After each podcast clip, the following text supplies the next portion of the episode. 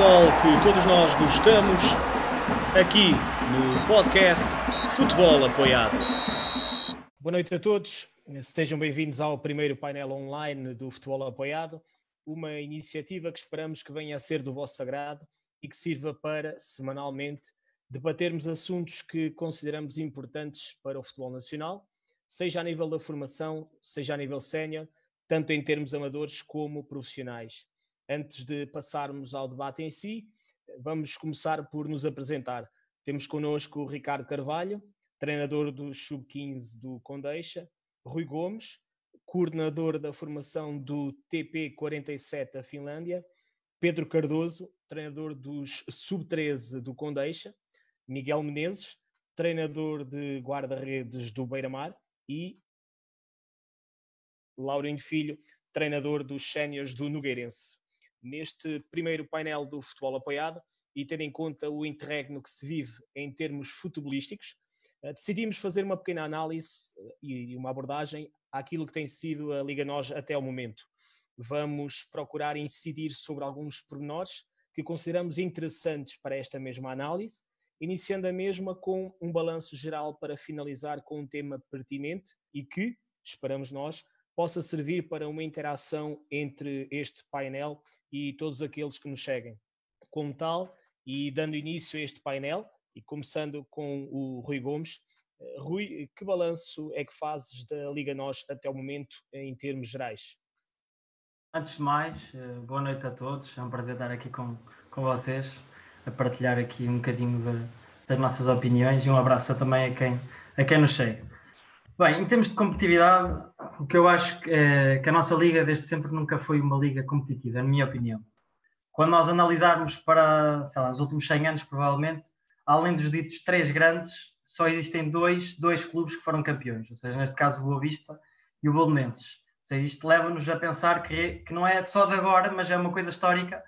Um, esta questão da, da, competitividade. Quando olhamos para outras ligas como a Inglaterra, onde até hoje já foram 24 equipas diferentes campeãs, é um bocadinho diferente dos nossos, dos nossos números e revela por si só alguma coisa. Outro indicador que me parece uh, dar aqui alguma ideia da questão da competitividade, a questão, obviamente, da, da prestação das equipas na Champions League e, e na Liga Europa. Obviamente que não têm sido boas nos últimos anos, principalmente este ano, foi muito falado. Ainda assim, ainda assim, penso que o nosso lugar do ranking, que neste momento penso que ocupamos o sexto lugar do ranking da FIFA, não é de todo um mau, um mau lugar uh, se pensarmos que à nossa frente estão, estão equipas espanholas, inglesas, alemãs, italianas e francesas. Quer dizer, para nós conseguirmos competir com o nível de equipas, uh, temos que ombrear com, se calhar, algumas armas desiguais, digamos assim. Acredito também, outro fator que tenha contribuído para os últimos anos, não termos tanto sucesso na Europa, isto é uma opinião minha, como, como todas elas, mas é principalmente a questão de sinto que as equipas na Liga Europa e na Liga dos Campeões quase que rodam o plantel um, para essas competições. Deve-se a vários fatores, uns deles preferem uh, na Liga Portuguesa, ou seja, de forma nas competições internas, digamos assim, serem mais competitivos e então quase que rodam a equipa toda na, na, na Champions e na Liga Europa, o que faz com que as equipas não sejam tão competitivas e a maior parte das vezes não conseguem trazer tão bons resultados como se uh, pusessem, digamos, os 11, eu não gosto de falar aqui de 11 principais, mas, mas se pusessem os 11 que lhes dão mais, mais garantias. Um, nós, nós ombreamos nestes últimos anos, temos ombreado muito com a, com a Rússia na questão do ranking, e, e a Rússia, uh, nos últimos quatro anos, teve também quatro campeões diferentes. Isto revela aqui muito, muito sobre a competitividade. E sinto que o que vai diferenciar, se nós queremos melhorar o nosso rendimento e a nossa prestação europeia, ou seja, temos que criar mais competitividade interna, resumidamente. O que é que nós podemos ter para criar mais competitividade interna? Uma série de coisas, não é? Fala-se muito do dinheiro, do dinheiro e das questões de, de, dos apoios financeiros, das receitas televisivas, mas penso que o dinheiro não pode ser só servir de desculpa de tudo, eh, porque sabemos que existe, se calhar, outros países financiamento, financialmente, socialmente também estão, estão mais desenvolvidos que Portugal e não é por causa disso que as ligas são mais competitivas.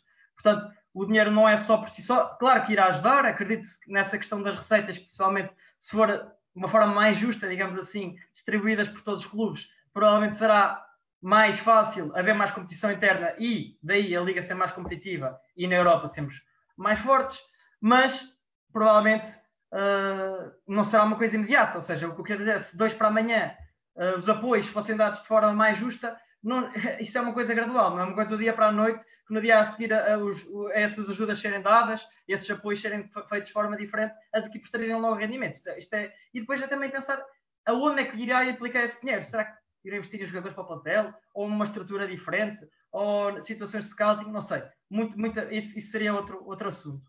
Para terminar, e falando da qualidade do jogo da Liga, hum, eu respeito, respeito todas as ideias, todos os treinadores. Uns, os treinadores identificam mais com outras, isso, isso é óbvio, todos nós será assim.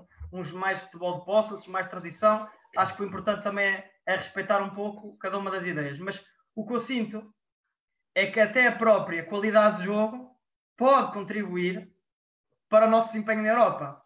Ou seja, espaço a aplicar porquê?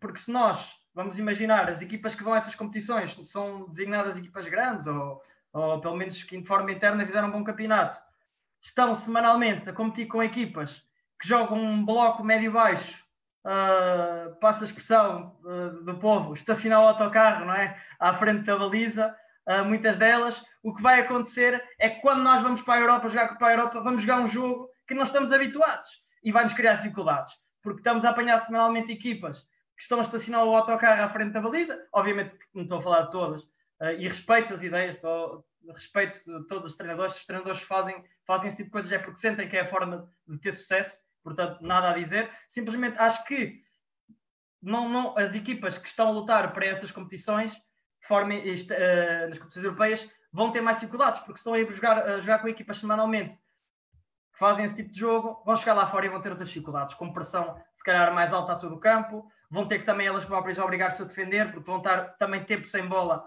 que é o que não acontece na maior parte dos jogos dessas equipas são as competições europeias, e hum, acho que esses dois pontos são, são fundamentais para, para que haja uma, uma evolução do nosso, no nosso futebol português, tanto na competitividade como na, na qualidade de jogo.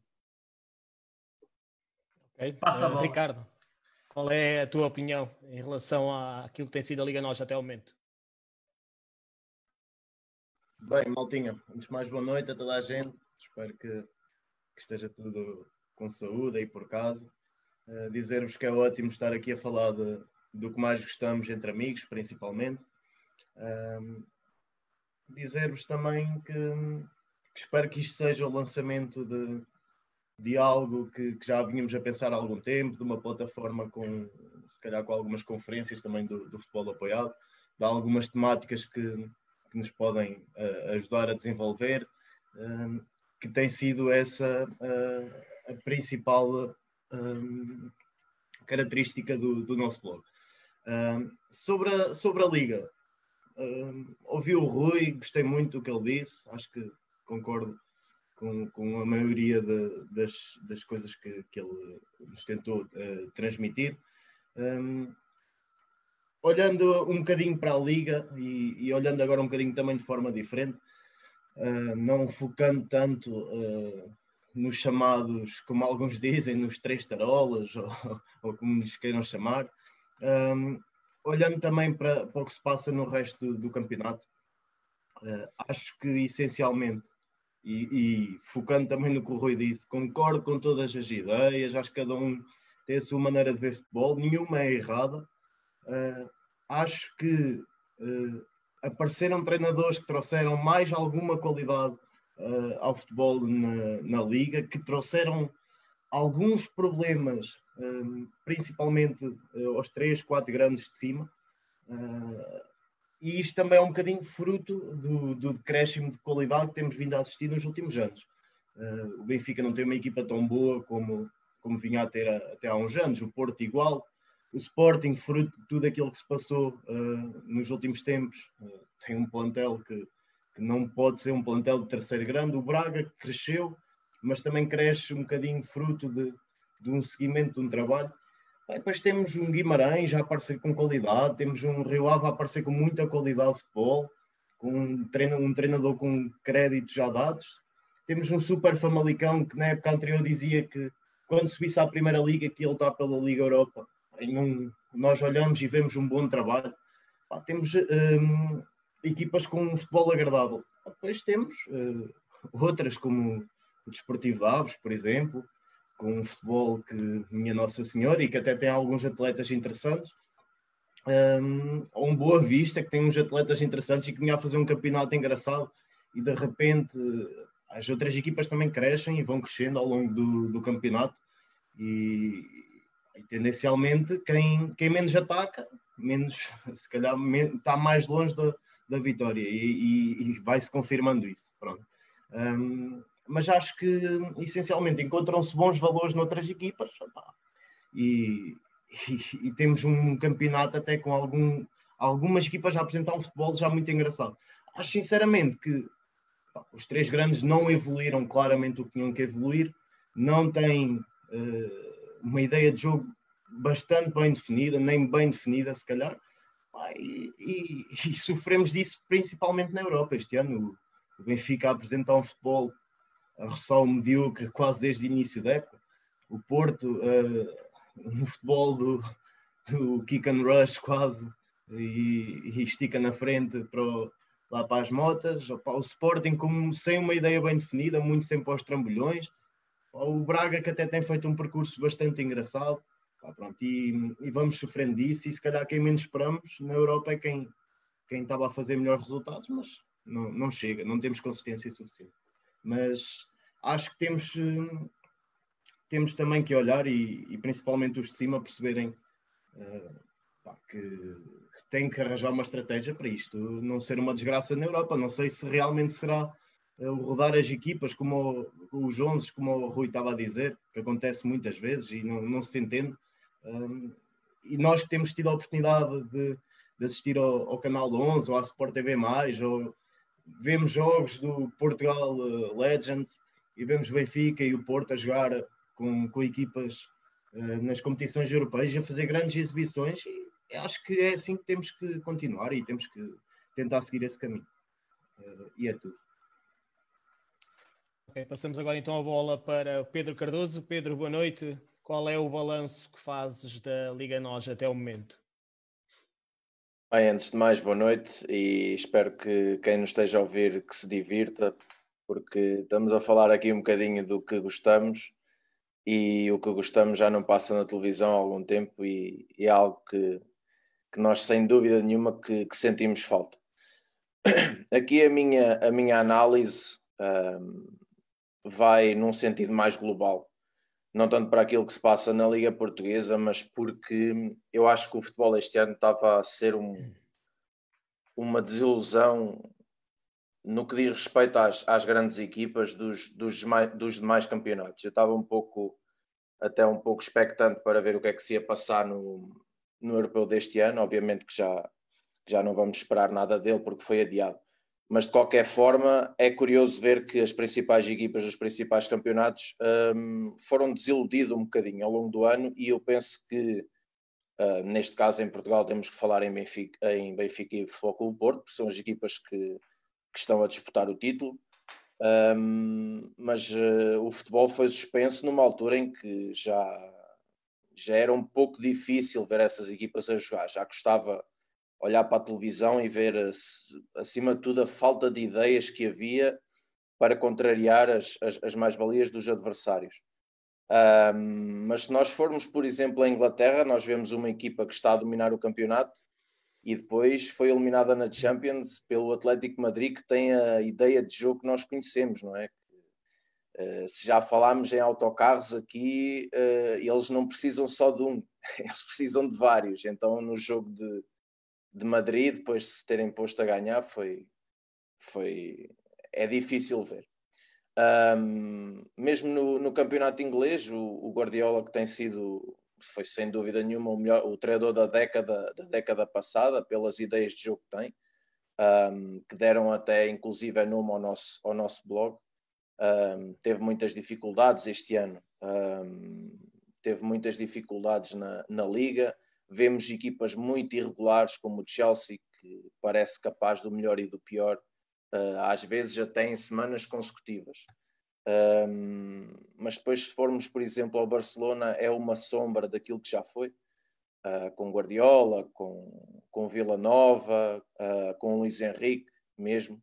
Um, e fica difícil perceber como é que um plantel tão rico, uh, com jogadores com tanta qualidade, perdeu completamente aquela ideia de jogo que tinha, um, que, que, encantava, que encantava os adeptos do, do bom futebol.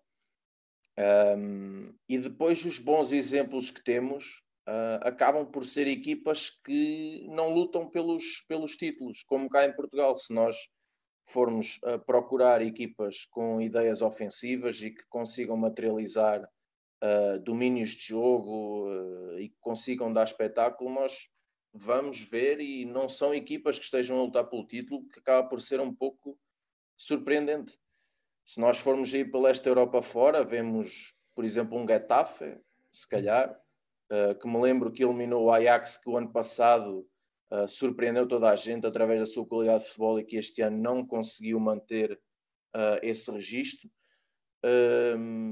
A Atalanta estava a fazer uma excelente, uma excelente carreira, tanto no campeonato como na Champions League, dando, dando consequência àquilo que se passou ano passado, mas também não é um, uma equipa com argumentos para vencer a, Liga Italiana. Um, então eu acho que cá em Portugal as coisas simplesmente acabaram por uh, percorrer um bocadinho o caminho que, estão, que, está, que está a ser percorrido na Europa. As boas ideias não estão presentes e, e é pena porque é aquilo que gostamos de ver e eu penso que este ano estava a ser um pouco decepcionante uh, o futebol a nível global, não só a nível nacional, mas também a, nível global, sobretudo comparando com, com o ano passado. Ok. Miguel, eh, boa noite também para ti. Qual é a tua opinião em relação àquilo que tem sido o, a Liga Nós até ao momento?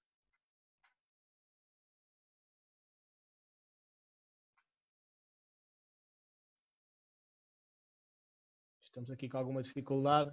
Miguel, eh, estás é, agora é sim. Mim? É para mim? Exatamente. É exatamente Olá, boa noite a todos. Uh, é um prazer estar aqui com vocês quem está aí desse lado a ver e, e aqui com, com, estes amigos de longa data.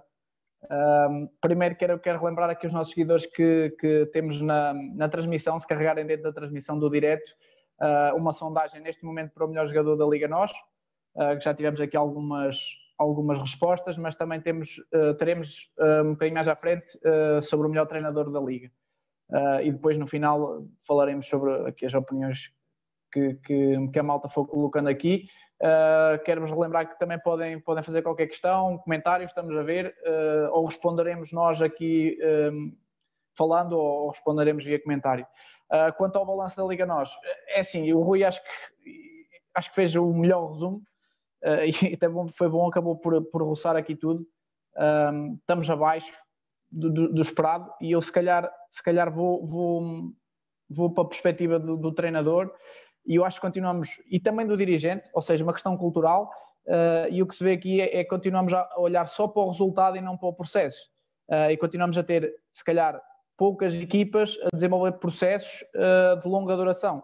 e quando só olhamos para os resultados a, a curto prazo, claro que depois a qualidade a longo prazo vai perder.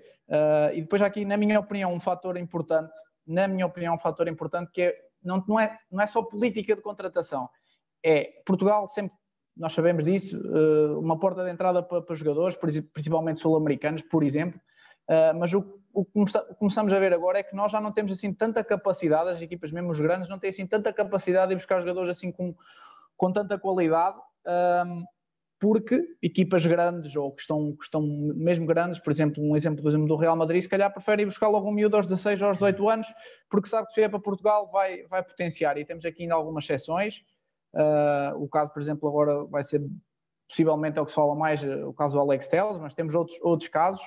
Uh, ou seja, nós não estamos a conseguir um, contratar com qualidade, que era onde nós fazíamos grande, grandes vendas e íamos buscar dinheiro. Então temos que olhar para o outro lado, então temos que formar uh, com qualidade e nisso, nisso tirar o chapéu ao que o Benfica tem vindo a fazer. Penso que, que o Sporting agora está atrasado, uh, mas também temos que dar, que dar um, que dar valor aos outros, ou seja, o Braga, o, processo está a fazer, porque o Braga vai, vai colher grandes frutos disto, uh, o Trincão é um exemplo desses.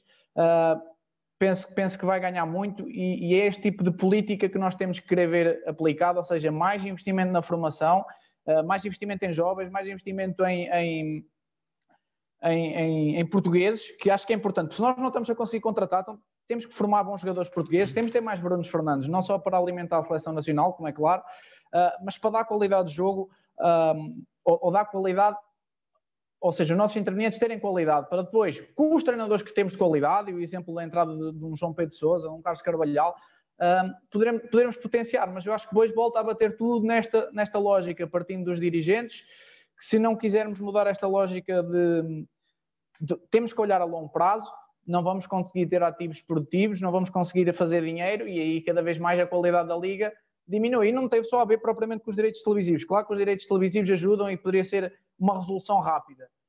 Um, mas depois também se vamos dar dinheiro para quê? Para as equipas contratarem, para se calhar uma equipa mais, digamos, mediana, se calhar vai gastar 10 milhões num jogador que não, não merece esse dinheiro, e se calhar esses, esses 10 milhões poderiam ser investidos na formação, que a longo prazo traria, traria mais dinheiro. Portanto, uh, bate no dinheiro, mas bate essencialmente, na minha opinião, também na cultura ou na falta dela. Uh, portanto, o que eu acho é que estamos. Foi um ano, um, eu não digo um ano banal da nossa Liga Portuguesa, eu acho que o, o melhor balanço que podemos dar é olhem para as competições europeias, como o Rui falou, um, estamos mal. Poderíamos estar muito melhor. Como é que poderemos ser campeões da Europa e temos uma liga tão fraca? É uma coisa que ainda está além do explicável, porque é, é, é acaba por ser inexplicável, não, não, não dá para perceber. E acho que falei, bati aqui em tudo. Passa a bola para o próximo, que deve ser tu, Lauren. Ah, sim, eh, neste caso, e tendo em conta tudo aquilo que, que vocês já falaram, eu, eu, no meu caso fica mais, mais difícil não bater nos mesmos pontos. Ainda assim, essencialmente aquilo que eu acho é que a maior parte das equipas em Portugal, exceção feita aquelas que têm algum dinheiro em termos de orçamento, a maior parte delas uh, trabalha claramente para não descer. Isto não é nenhuma crítica, acho que é constatação de um facto. E por trabalharem apenas e só para não descer, eh, elas acabam por eh, ter um tipo de processo, na minha opinião, que as leva a assumir poucos riscos, que as leva a ser muito cautelosas, que as leva essencialmente a apostar naquilo que, que é o processo defensivo.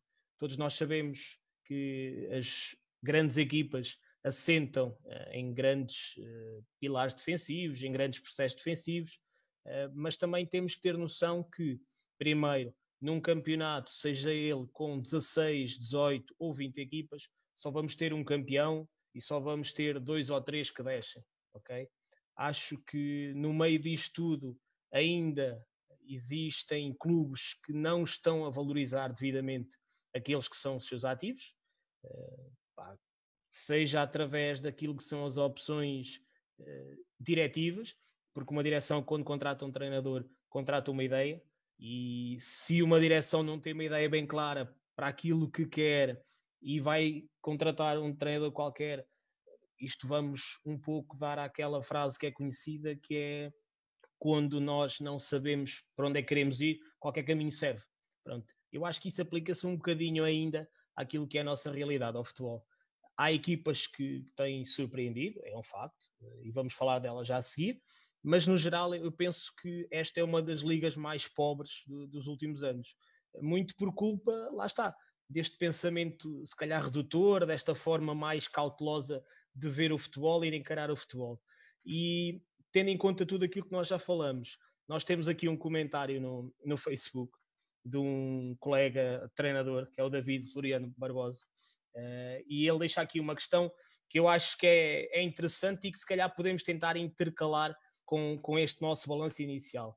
Ele diz aqui uh, que hoje esteve a ver o Porto Manchester United de 2003-2004 e que essa equipa do Futebol Clube do Porto uh, tinha sido construída com jogadores que vinham do Leiria, uh, do Vitória Sport Clube e tinha ainda o Carlos Alberto, que tinha vindo em dezembro para o Porto. E ele deixa aqui a questão que é, neste caso, direcionada para os grandes. Uh, o David diz: gostaria de perguntar se os ditos grandes fossem ao mercado interno, se eles não ficariam mais fortes em vez de irem buscar jogadores a campeonatos estrangeiros onde uh, esses mesmos atletas precisam de uma fase de adaptação e sendo também que alguns deles vêm com qualidade duvidosa. Uh, podemos começar, por exemplo, Pedro Cardoso. É uma questão pertinente. Eu acho que quando, quando tu começas a, a ter um fosso tão grande entre grandes e, e pequenos, e sobretudo essa questão que tu falaste, equipas que, que não apresentam uma, uma ideia de, de jogo, porque vamos ver, uma ideia de jogo ofensiva vai ter muito mais probabilidades de, de potenciar ou de mostrar o talento dos seus jogadores. Uh, pelo menos na minha opinião. E, e, quando começa a haver um fosso tão grande e quando estas ideias não são potenciadas e há várias equipas a lutar para não descer e há várias equipas a jogar para o ponto uh, e há várias equipas, como vamos ver à frente, que com um déficit de golos no campeonato e isso começa a partir, penso que é do sétimo classificado, um, não vai haver tantos jogadores que vão, que vão chamar a atenção dos, dos três grandes. Um, então vai, vai, vai começar a ser difícil esses jogadores uh, integrarem os plantéis uh, de Benfica, de Benfica Sporting e, e, Porto, até porque cada vez, e nós vamos ver, o Guimarães vendeu um, o Tapsoba, penso que foi por 18 milhões uh, de euros ao, ao Bayern Leverkusen, o, o, próprio Braga tem vendido bastante caro, acabou de vender o Trincão também ao Barcelona por uma, por uma quantia que os, os clubes portugueses não não podem, não podem gastar. Então, esta, esta questão também me parece pertinente porque os clubes portugueses estão a começar a vender cada vez mais caro. Sobretudo estes dois, Vitória de Guimarães e Braga, que são aqueles que têm produzido, um, que têm produzido os, jogadores com, com mais qualidade em Portugal, tirando, tirando os três grandes. E eu penso que estas duas questões, uh, o, facto de realmente as ideias não serem ideais, o fosso que existe entre grande e pequeno, e a quantia pela quantia, as quantias que estão a ser um, concretizadas por Guimarães e Braga têm feito com que os, os clubes portugueses procurem uh, lá fora. Ok, Rui, na tua opinião, uh, achas que uma das formas de nós melhorarmos a qualidade da nossa liga passaria precisamente por, este, por esta nova forma de olhar para aquilo que é o mercado, olhar mais para dentro do que para fora? Eu acredito que cada caso é um caso, ou seja, não podemos generalizar a situação. Eu acredito que existem vários jogadores que, se forem vistos de forma atempada, e a mim parece, parece importante essa questão, porque se forem vistos ao mesmo tempo, para a expressão de outros clubes europeus, uh, fica difícil. O caso do Trincão, quer dizer, não acredito que um Benfica, um Porto, um Sporting uh, não tenha detectado uh, esse jogador há mais tempo. Mas se não o conseguiram ir buscar, é por causa dos valores que se estão a praticar. Quer dizer, se vemos o Trincão ir para fora por aqueles valores, não, não foi dois para ontem que, que começou a jogar a bola. Lembro-me dele, por exemplo, num campeonato do Europeu de Sub-19 e já na altura ele e o Jota eram as duas estrelas lá da, da companhia. Portanto, não é dois que ele começou a jogar, nem é desta semana, nem é do mês passado. Já é jogador, como costuma dizer, pelo menos na formação, que é diferente, mas, mas já destacava muito desde a altura. Agora é, é como o Cardoso dizia bem, é que internamente também já começa a haver valores muito alto praticados e isso dificulta e muito uh, a aquisição dos clubes dito grandes, porque mesmo assim acredito que na maioria dos casos seja ainda mais barato ir buscar fora do que comprar cá dentro. Portanto, acredito que os clubes se fazem isso é, é, muito por uma questão financeira. Agora, claro, havemos outros, outras situações pontuais de transferências internas. Concordo claramente que a questão da adaptação é um fator importantíssimo a ter em conta. Uh, também depende dos mercados, porque há jogadores em mercados com uma adaptação muito mais facilitada do que vindo de outras zonas do, do, do globo. Mas acredito que o que faz a diferença aqui é, é muito também o, o próprio preço do atleta, porque se for, um, se for só pela questão da qualidade, claro que sim, a Liga Portuguesa tem, tem qualidade, mas a questão é que quando há qualidade, mas o preço é muito elevado e ainda, se continua a preferir e buscar fora. E acredito que, para terminar, muitas das vezes custe menos um desses clubes dito grandes pagar 5 milhões por um atleta do outro lado do Atlântico do que pagar 5 milhões por um atleta de um, sei lá, de um Setúbal ou algo assim, porque uh, é muito mais fácil justificar os, os, valores e etc. Portanto, esta é a minha opinião. Passo a bola aí ao, ao Ricardo. Força. Ricardo, uh, alguma nota sobre este assunto? Podemos avançar? Acho que podemos avançar. Acho que foi, essencialmente, foi, foi bem respondida a questão. Ok. Eh, assim sendo e prosseguindo aquele que é o nosso painel, o nosso primeiro painel do futebol apoiado, uma das razões que nos levou a criar este blog foi a forma como vemos e como gostamos de ver o jogo. Tendo em conta esse fator, na vossa opinião, quais foram as ideias de jogo que mais se destacaram pela positiva até o momento? E podemos começar precisamente por ti, Ricardo. Ok. Uh, vou, vou compartilhar convosco uh, aqui. Ora, exatamente.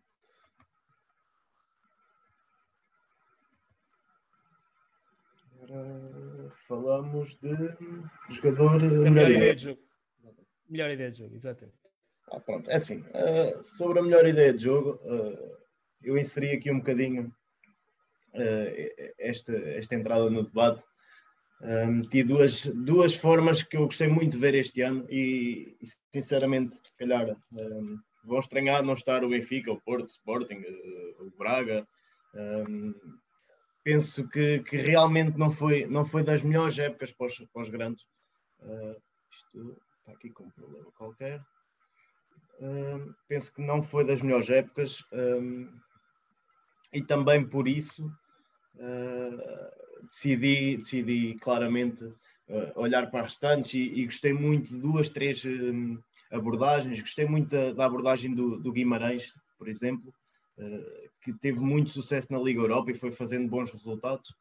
Uh, e, mas principalmente, para mim, a melhor ideia que eu vi foi realmente a do, a do Famalicão e uma ideia que está muito dentro daquilo que eu penso para o futebol.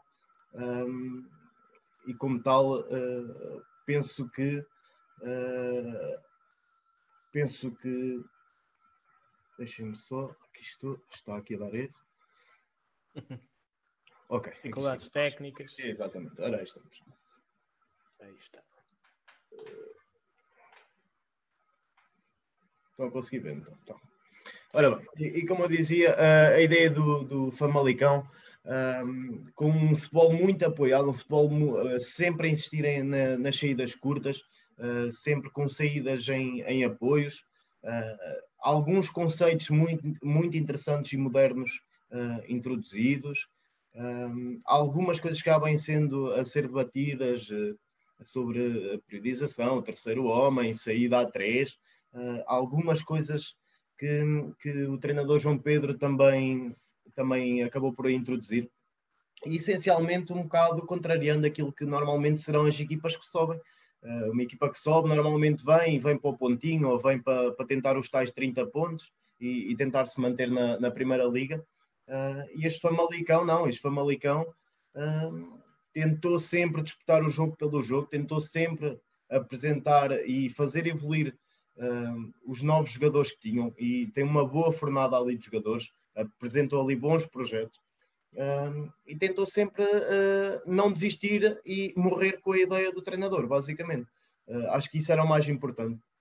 E, e foram colhendo os frutos ao longo de, deste tempo. Acho que nesta fase agora em que, em que estávamos uh, antes de, de, do campeonato ficar suspenso, vinham a decair um bocadinho, já com algumas perdas de pontos, acaba por ser normal. As equipas começaram a conhecer o Famalicão, toda a gente se conhece toda a gente sabe como é que se joga, começaram a conhecer os melhores jogadores e, e acabaram por claramente anular essas ideias.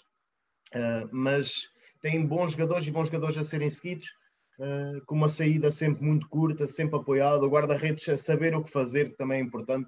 O guarda-redes uh, sempre antes de receber sabe a opção que tem que, que, que jogar, com muita paciência e muitas das vezes, se calhar, até perderam ali pontos em situações que Recorda-me, por exemplo, do jogo Benfica, em que a quererem jogar o jogo pelo jogo, perderam duas, três bolas em frente à área e acabaram por, por sofrer as consequências disso. Por outro lado, temos eh, uma segunda ideia que eu também gostei muito.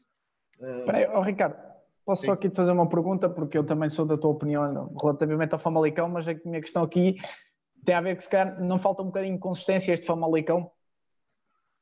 Consistência não só em termos de resultados, mas também da, da sua ideia de jogo ou seja, mais consciência defensiva para lhe permitir, se calhar, não cometer tantos erros, como tu estavas a dizer. Acho que este Famalicão, lá está, uh, está a levar um bocadinho com, com o facto de ter subido agora, com o facto de, de ser uma equipa totalmente criada do zero, com uma equipa que tem poucos valores com mais experiência de Primeira Liga, claramente, uh, e que fruto disso uh, está a pagar caro esses erros, mas uh, se repararmos, a média de idades é muito baixa. Tem um bom guarda-redes, o Vaná, que foi jogando ali, ehm, e que apresentam claramente qualidade. Agora, como tudo, e lá está, como tu falaste há um bocado, Miguel, as equipas pagam o preço muitas das vezes de não dar tempo à ideia. se não dermos tempo à ideia, nada feito, não há equipa nenhuma temos o maior caso de todos e o maior caso de sucesso, que é o Liverpool, que passou anos de angústia, quer dizer, e neste momento tem uma ideia de jogo imparável. Não há nenhuma equipa que pare aquilo neste momento. Uh, basta ver o que eles fizeram nestes últimos dois anos de campeonato, é um absurdo. Uh, mas penso que claramente é assim, temos que ser muito sinceros. Esta equipa do Famalicão para o ano é uma equipa nova, novamente. Uh, a maior parte dos bons valores se, se não tiverem os olhos dos grandes em cima, tem os olhos lá de fora, tem que voltar para onde, de onde vier, claramente. Uh, concluindo, pá, esta equipa do Rio Ave, uma equipa muito interessante, muito ao estilo do, do Carvalhal, um treinador que eu gosto muito. Uh, acho que, que, é um treinador que ensina muito e que principalmente foi, foi evoluindo ao longo do tempo, foi, foi percebendo um, como fazer o seu trajeto, nunca desistiu das suas ideias, uh, tenta ser muito consistente, uh, tenta jogar um futebol também apoiado, mas não tanto, um, e não desiste. Acho que essencialmente é uma equipa à imagem do treinador, não desiste, vão, vão tentar, vão tentar jogar, vão tentar gradualmente ser melhores, e foi isso que fizeram desde o início do campeonato. Se calhar não ouvimos falar tanto do Rio Ave no início do campeonato, uh, e nesta fase, se calhar olhamos para a classificação e ficamos surpreendidos, mas surpreendidos para quem não acompanhou o trajeto, porque é, é uma equipa interessante, com elementos um bocadinho mais experientes e com mais tarimba de, de Primeira Liga, até que o Famalicão, uh, e que depois, para mim, uh, tem, tem claramente uma vantagem, que é a vantagem Taremi, uh, que é um avançado que é, é, é, para outros voos, não é para um voo de, de Ave. quer dizer, aquilo... Ricardo, permite, se, se eu puder intervir agora, até acho que, que, que escuso depois de falar até sobre este assunto, porque uh, ia tocar exatamente nas, nas, duas equipas. Mas só queria acrescentar uma coisa que me parece, que me parece importante. Um, que eu acredito muito que sem qualidade individual uh, as ideias ficam, ficam difíceis. Acho que é importante porque nós estaríamos a, a ser justos, uh, estarmos a falar bem destas equipas, Uh, mas também é importante reconhecer a qualidade individual. Falando desta última do Rio Ave, nós vemos jogadores como Nuno Santos, Diego Lopes, Felipe Augusto, Tarantini, Carlos Mané, Taremi, que falaste mesmo agora, até o próprio Dala, uh, Diogo, uh, Diogo um, Figueiras, ganhou duas Ligas Europas, uma contra o Benfica, Aderlan Santos. Quer dizer, nós vemos uma equipa recheada de talento. Obviamente que há uma ideia, uma ideia do treinador, claro, e bastante positiva, bastante ligada ao, ao, ao nosso blog em termos de futebol apoiado, mas há jogadores que sustentam essa ideia. Agora, acredito que existe, uh, existe treinadores que tenham ideias e não, depois não tenham jogadores para, para sustentá-las, e existem plantéis ao contrário. Se calhar existem vários plantéis com alguma qualidade relativa, mas que depois as ideias podem não ser tão adequadas, se calhar até ao próprio, à própria qualidade individual de cada, de cada jogador. Uh, e acho importante só ressalvar essa situação, de resto concordo contigo, uh, acho que um, vejo, uh, especialmente o Rio Ave, uma, uma equipa que se adapta, ou seja, levando a sua ideia de jogo, mas as partes de estratégia está sempre lá metida, ou seja, consoante o adversário, vai mudando a sua forma de, de, pressionar, vai mudando a sua forma de ajustar também consoante quem, com quem está a jogar, parece-me importante, porque nós, quando jogamos o jogo, estamos a jogar contra alguém, não estamos a jogar sozinhos.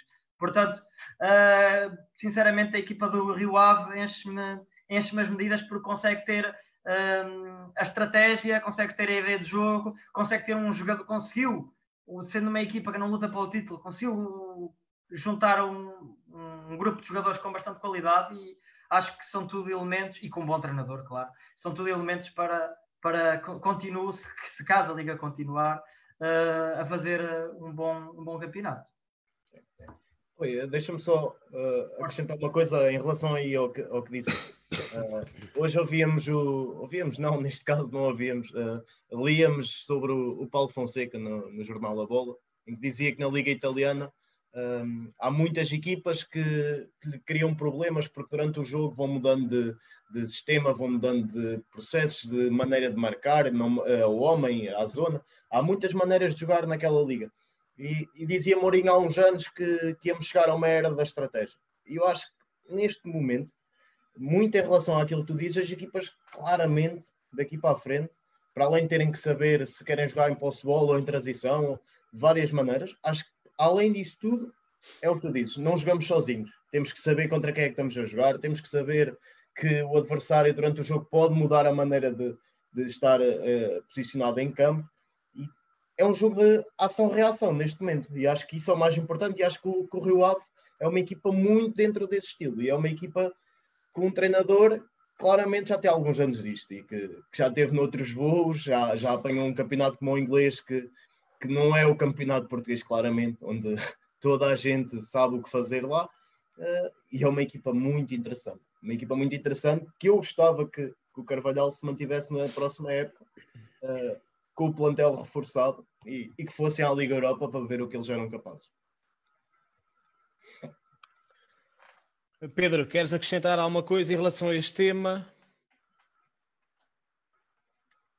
Muito rapidamente, só, só falar que para mim este Rio Ave é, é o casamento ideal entre aquilo que tem sido ao longo destes últimos anos uh, a estratégia da direção uh, e aquilo que tem sido esta época também, porque nós temos visto que o Rio Ave ao longo deste. Eu acho que o Rio Ave, uh, a seguir ao Sporting Braga, talvez seja a equipa que melhor trabalha em Portugal, porque nós vemos que há uma estratégia, vemos que há uma ideia e vemos pelas construções dos plantéis que têm sido feitos nos últimos anos, vemos pelas, um, pelas contratações dos treinadores que todos eles têm uma ideia de futebol positiva. Nós Lembro-me de Nuno Espírito Santo, foi há pouco tempo, uh, o próprio José Gomes. Ainda antes o Pedro Martins também. Pedro Martins, Pedro portanto, Martins ainda antes. Miguel Cardoso.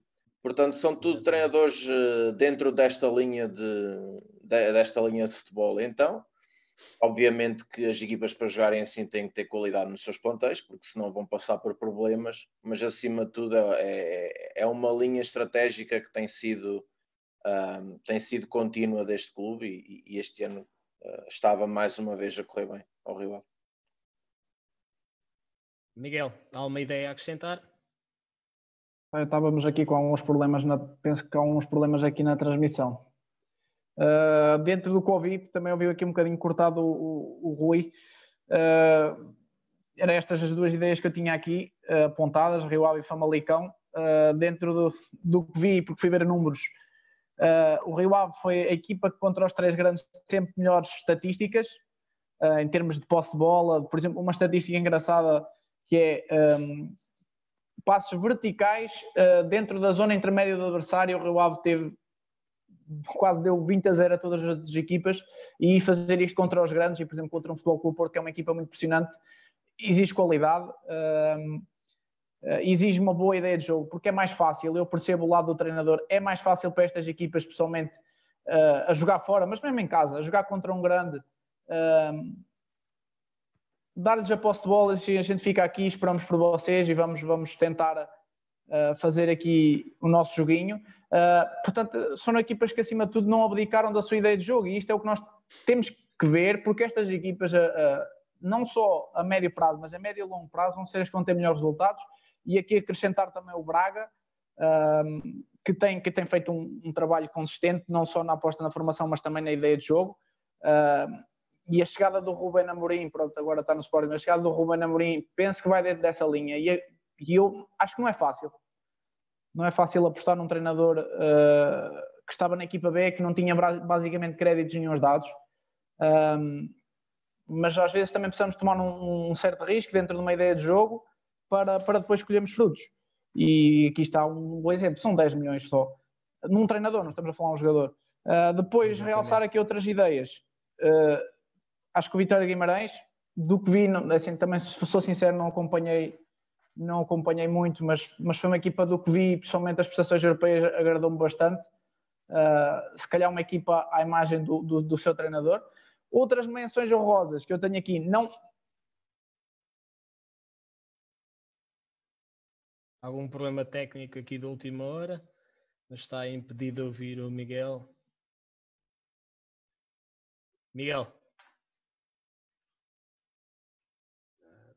De facto, estamos sem, sem ouvir o Miguel. com alguma Se calhar vamos.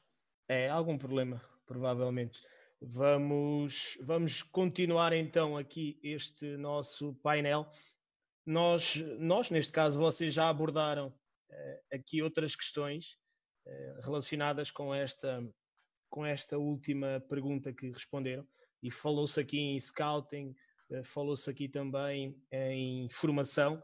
E eu quero aproveitar duas questões que temos aqui por parte daquelas que nos estão a seguir Uh, uma das questões tem a ver com. Tivemos aqui algum problema aqui na transmissão. Exatamente, Miguel. Já queres concluir então agora? Estou, não estou a ouvir, desculpa. Queres concluir a tua ideia? Eu não sei se me ouviram, acho que me ouviram praticamente quase tudo. Estava a falar do, do, do caso do futebol sim, com o Porto, sim. da ideia. Estavas nas... Ou seja, desculpa, estava onde? Sim, estavas uh, nas menções honrosas. Nas menções honrosas, sim. Uh, a questão do Porto, não como seja uma questão que, que agrade, mas é uma questão que tem resultado naquele processo. Ok, se, se calhar poderia ser melhor, se calhar poderia ser melhor para potenciar os jogadores, não, não está isso em causa. Mas, mas depois de olhar, são primeiros, essa é a verdade. Ok, tem jogadores para dar mais, mas são primeiros classificados. E a questão da estratégia e, de ser, e os números assim o dizem, ser a equipa, não só em Portugal, mas da Europa, que, que melhor pressiona alto, que mais recuperações uh, de bola alta faz isto também, também, também temos que valorizar isto, porque se nota alguma ideia, algum processo. Agora, poderiam mais, poderiam, mas uh, por isso é que eu pus aqui uma menção honrosa. Um, e depois, e puxa, era só isso do Porto. Se calhar vou passar a palavra. Não sei se, Lauren, Nós... tem alguns comentários, mas Sim, calhar... eu, eu, ia, eu ia pegar na questão de dois comentários e concluindo esta, esta parte relativa à ideia de jogo, há uma equipa que, na minha opinião, para além, obviamente, do Famalicão e do Rio Ave, há uma equipa que, na minha opinião, merece também um destaque, que é, é o Gil Vicente, do Vítor Oliveira. Também tinha aqui. Muito sinceramente, não é nem de perto, nem de longe, eh, uma das equipas que praticam futebol menos atrativo deste campeonato. Tendo em conta o desafio que lhe foi colocado, tendo em conta tudo aquilo que ele tem feito, e exceção feita a, uma derrota caseira por 5 a 1 frente ao Moreirense, o Gil Vicente tem feito uma época, na minha opinião, excepcional. E acho que não é, obviamente, uma ideia, e, e quem me conhece, e vocês me conhecem bem, não é uma ideia com que eu me identifique bastante, mas, mas olhando para aquilo que eu contexto, acho que o Vítor Oliveira está a fazer um trabalho excepcional e o Gil Vicente merece uh, esta menção honrosa, digamos assim, uh, da minha parte.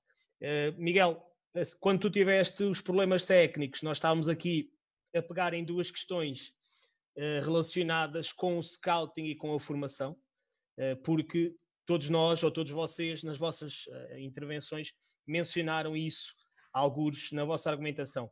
Há aqui uma questão que é do, de um ex-colega nosso, treinador, Nuno Abreu Silva.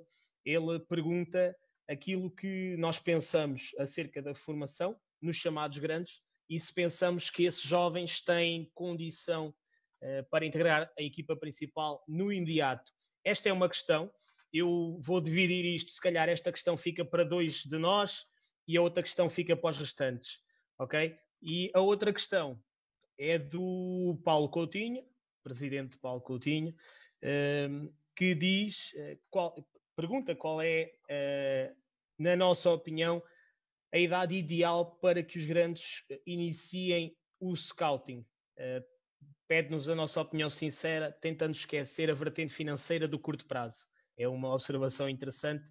Portanto, e se calhar pegando precisamente por esta questão aqui do scouting, uh, Ricardo, és uma pessoa bem habilitada para falar disso, uh, podes ser uma das pessoas respo responsáveis uh, por, este, por esta questão neste painel. Na tua opinião, qual é a idade ideal para que os grandes comecem o, o scouting? É assim, isto falando em, em contexto de, de experiência profissional, não é? E agora, um bocado a minha opinião pessoal, eu costumo dizer que qualquer dia uh, eles saem da barriga da mãe e já estão a ser recrutados para o Benfica, ou para o Porto, ou para o Sporting, ou para o, para o Braga e, e, vão logo. Uh, e cada vez os clubes procuram antecipar-se mais, cada vez procuram uh, trabalhar melhor e, e, trabalhar mais cedo. Se realmente será o melhor, é assim, toda a gente reconhece que um atleta com 7 anos que seja muito bom não quer dizer que com 15 tenha o mesmo talento, a mesma qualidade. Uh, agora, toda a gente está à procura do, do novo Ronaldo, ou do novo Messi, ou do novo talento, do novo João Félix, uh, e temos cada vez mais clubes a, a, a apostar nisso. Uh, concordo, talvez não. Agora, isto lá está, sem, mesmo não querendo olhar para a vertente financeira, pá, é assim Uh, são 120 milhões do João Félix e se todos os clubes pudessem ter 120 milhões, uh, se calhar, pronto, uh, gostavam. e falando de João Félix, de outros casos da formação, claramente, quando temos um talento, esses miúdos vão gerar muito dinheiro, porque o talento português tem qualidade. Agora, na minha opinião, muito pessoal, e esta é mesmo muito pessoal, acho que não faz mal nenhum os miúdos estarem no, nos clubes da, da terra ou qualquer coisa do género, uh, a competir com, com, os amigos e nessa, nessas idades o que eles querem mais é competir com os amigos. Essencialmente têm que ter um período de vida em que têm que, que estar com os pais, não é? Não é qualquer pai que liberta um miúdo com, com 5, 6, 7, com 12 anos. Uh, aliás, eu não sou pai e se fosse, não sei qual é que seria a dor de, de libertar um miúdo assim dessa idade. E, e, e, claramente perdem uma fase em que, em que não, não vão desfrutar de nada. Não, isto é, uma, é demasiada aposta em, em relação ao que, ao, que, ao que se quer no futuro.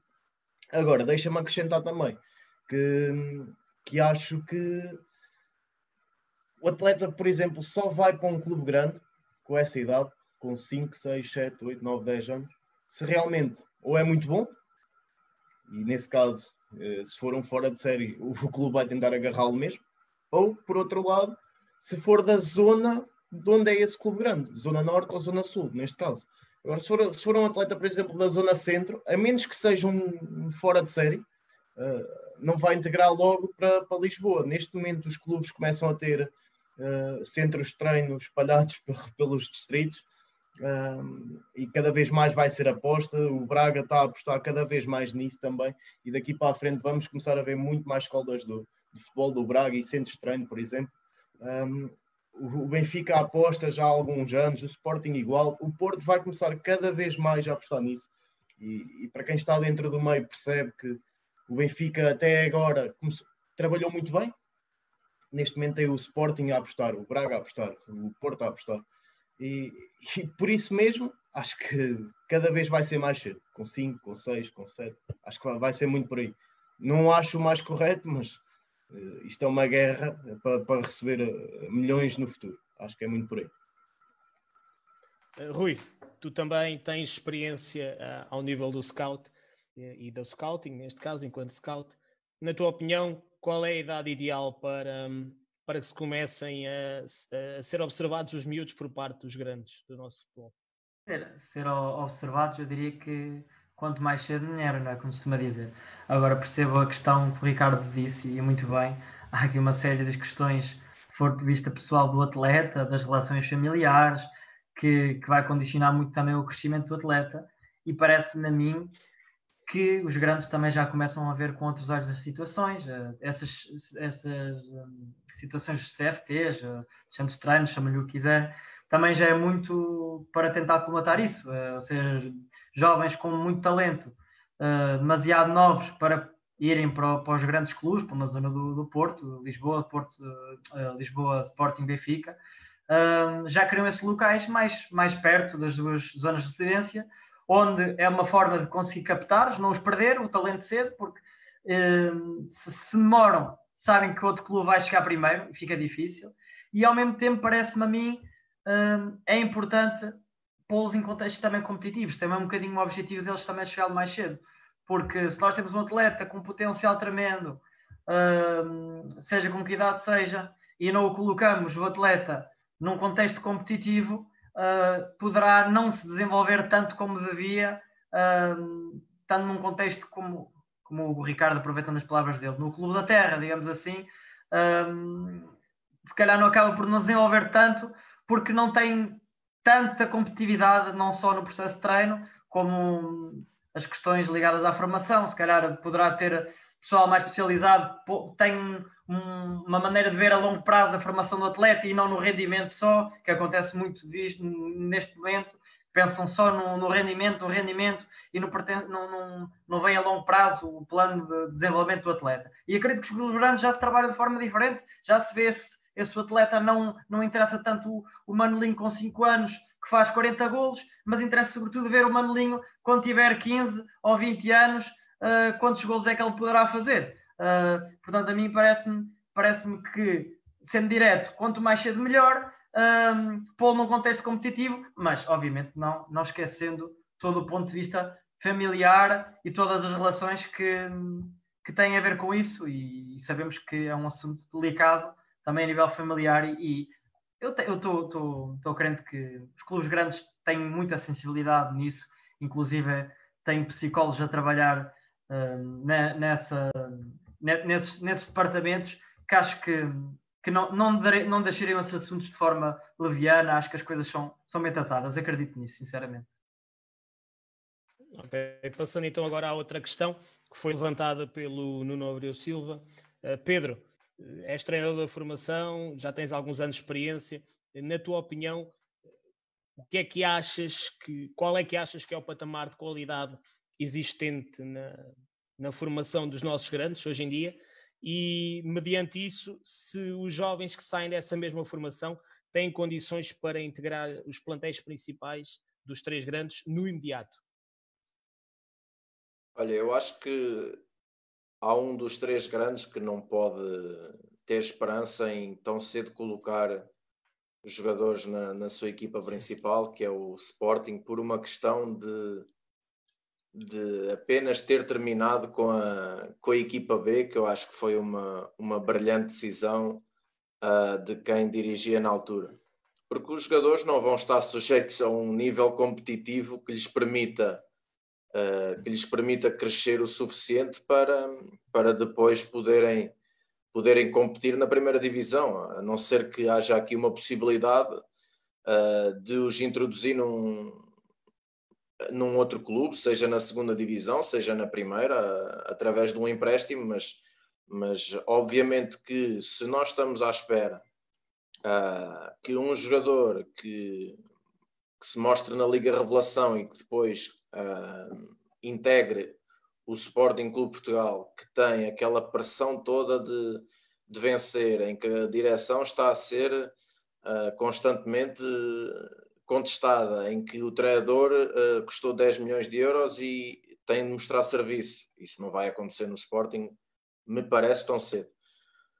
Em relação aos, aos, aos, aos restantes, um, aos restantes grandes, o Benfica tem no feito uh, com algum êxito. Foi com alguma surpresa que, que eu vi o recente afastar do Fiorentino da equipa do Benfica, porque já tinha sido aposta uh, deste treinador, o que não aconteceu com o Jetson, que é um jogador que eu gosto bastante, confesso. Uh, mas foi mais aposta do Rui Vitória. Entretanto, o Bruno lá chegou e não me parece que, que o Jetson lhe tenha agradado por, por aí, então optou-se pelo empréstimo. o Benfica tem no feito bem, mas tem feito este trabalho ao longo destes últimos anos que o, que o Ricardo tem, uh, tem falado e acho que se nós formos olhar para a duração da presidência de Luís Filipe Vieira, só quase 12, 13 anos depois é que os frutos da, das suas ideias começaram a surgir. Uh, mas eu conto que com Bruno Lage no, no comando do Benfica, estas estas promoções, se quisermos, continuem a acontecer. No caso do Foco Porto, aquilo que nós temos visto ao longo dos últimos anos, parece-me que é um aproveitar da formação para conseguir negócios uh, que mantenham a, a tesouraria num, num, nível positivo. Nós vemos Ruben Neves uh, apareceu no Porto, foi aposta do Lopetegui, mas depressa uh, acabou por sair de, do clube. O André Silva também não não teve, acabou por, por participar numa época, penso que só fez uma época no Porto e acabou por, por sair. O Gonçalo Paciência, a mesma coisa. Uh, têm surgido várias notícias em relação, em relação ao Diogo Leite, que já fez parte do plantel, não tem sido. Uh, não tem sido muito utilizado, mas já se fala numa possível venda para o Valência. Portanto, o Porto tem formado bons jogadores. A questão que falta aqui é, uh, não os tem uh, mostrado, pelo menos no, habitualmente nos, nos seus 11 e, e, eles acabam por sair porque têm valor, por isso admira um pouco eles não serem mais, mais utilizados mais recorrentemente, mas eles têm saído antes de causar impacto no, no Dragão. Portanto, se eu acho que os jovens têm lugar, nós somos campeões da Europa. Eu acho que o jogador português está claramente mais valorizado e tem de ter uh, lugar nos três grandes. A questão do Sporting é a que eu falei, a questão do, do Porto é começar a apostar, porque tem feito um bom trabalho e tem de confiar nos seus jovens antes de os vender. Ah, e a questão do Porto tem uma particularidade. a equipa de sub-19 do Porto foi recentemente campeã da Europa da, da Youth League, quer dizer, estamos a falar uhum. aqui de uma geração muito, muito forte, com muita qualidade. Miguel, relativamente a esta questão da, da formação, uh, qual é que tu achas que é o atual patamar da qualidade dos três grandes e se eventualmente vês que no futuro estes jogadores que saiam da formação podem vir a integrar o plantel principal? Uh, eu aqui não tenho muito a desenvolver, acho que o Marega bateu aqui um bocadinho em tudo, acho que o Pedro bateu aqui um bocadinho em tudo. Uh, eu se calhar falo, se calhar vou bater aqui um bocadinho, falando no caso dos guarda-redes, apesar de ser um caso específico, uhum. mas acho que, que acaba por ser universal a tudo o resto. É preciso uma filosofia de aposta nos jovens, quer seja uh, internamente, ou seja, de potencial o jogador, ou seja, um, um, juvenil, se calhar já tem qualidade, já está, já está a jogar nos júniores, se o júnior já tem qualidade, já está a jogar no, no, nos séniores, quer seja na, na, lá está estes patamares de competição que ajudam, as equipas B, a Liga Regulação, um, e penso que no geral os grandes têm tentado fazer isto. Claro que depois o Pedro falou bem do, do caso Sporting, pronto. Uh, mas acho que no geral os grandes, mas mesmo se olharmos também para um Braga, acho que também começa a acontecer bastante isso, uh, a tentar ter essa, essa filosofia dos jogadores estarem num patamar de qualidade acima se tiverem qualidade para, para o ter, e isso vai ajudar no desenvolvimento do jogador. Mas o que eu falo aqui é tem que haver esse espaço de desenvolvimento, mas depois também tem que haver a oportunidade uh, de estar no plantel, de poder aprender. Uh, e depois daí passar para a oportunidade propriamente dita, ou seja, eu, eu, eu vou jogar uh, e, estou preparado para jogar, mas depois sabemos que, que lá está, é o resultado e que, que, esses jogadores vão errar e nós temos em Portugal um caso, falando concretamente do, do guarda-redes, uh, que, que nos deu o europeu porque algum treinador no Sporting chamado Paulo Bento se lembrou de apostar, apostar e ele errava e continuava a apostar. Portanto, é um bocadinho isto. E, e só não deu mais dinheiro ao Sporting porque se calhar foi no Sporting, não foi vendido na altura correta, mas também deu outras coisas com o seu rendimento esportivo. Um, e é um bocado isto, é um bocado olharmos. Uh, eu aqui o caso do Benfica não, não, não vou falar, pronto, são três guarda-redes estrangeiros, mas se falarmos, por exemplo, no caso do, do, do Sporting, tivemos esta aposta no Max, tem 21 anos. Mas onde é que andava o Max? Andava integrado no plantel uh, uh, sénior da equipa A, mas, mas tinha um espaço de rendimento na equipa B. Inclusive o Max este ano chegou a jogar na, na, no Sub-23, acho que penso que tem 4 ou 5 jogos no Sub-23. E depois temos um caso parecido no Porto, que está a tentar haver um guarda-redes que já está há muito tempo no Porto, que é o Diogo Costa, que tem 20 anos. Um, e, e, lá está, vai ter que chegar um momento em que ele vai ter essa oportunidade. Ele só tem algum espaço competitivo na, na equipa A, uh, uh, uh, principalmente nas taças, e nota-se que o Porto está a tentar fazer esse espaço, mas vai ter que chegar o dia em que realmente está aqui, uh, acho que achamos que estás pronto, mas depois vamos-lo pôr lá e ele vai ter que, que, ter algum espaço para, para, poder, para poder render. E eu penso que, que neste momento isso é o, o mais importante, é darmos espaço para esses jogadores desenvolverem, mas depois termos uma ideia que, que os promova, que os que os, uh, que os catapulte para outros patamares. Eu penso que aqui vou, vou dar um, um, caso que eu acho que, que se a gente começar a, a, ver, que é o caso do Benfica. O Benfica muda muito a equipa nas competições europeias, mas que tipo de jogadores põe a jogar?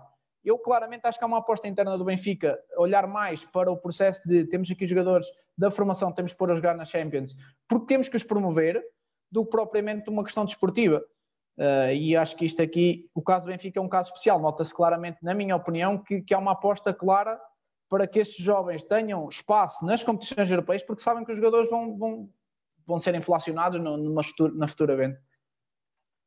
Passo a bola.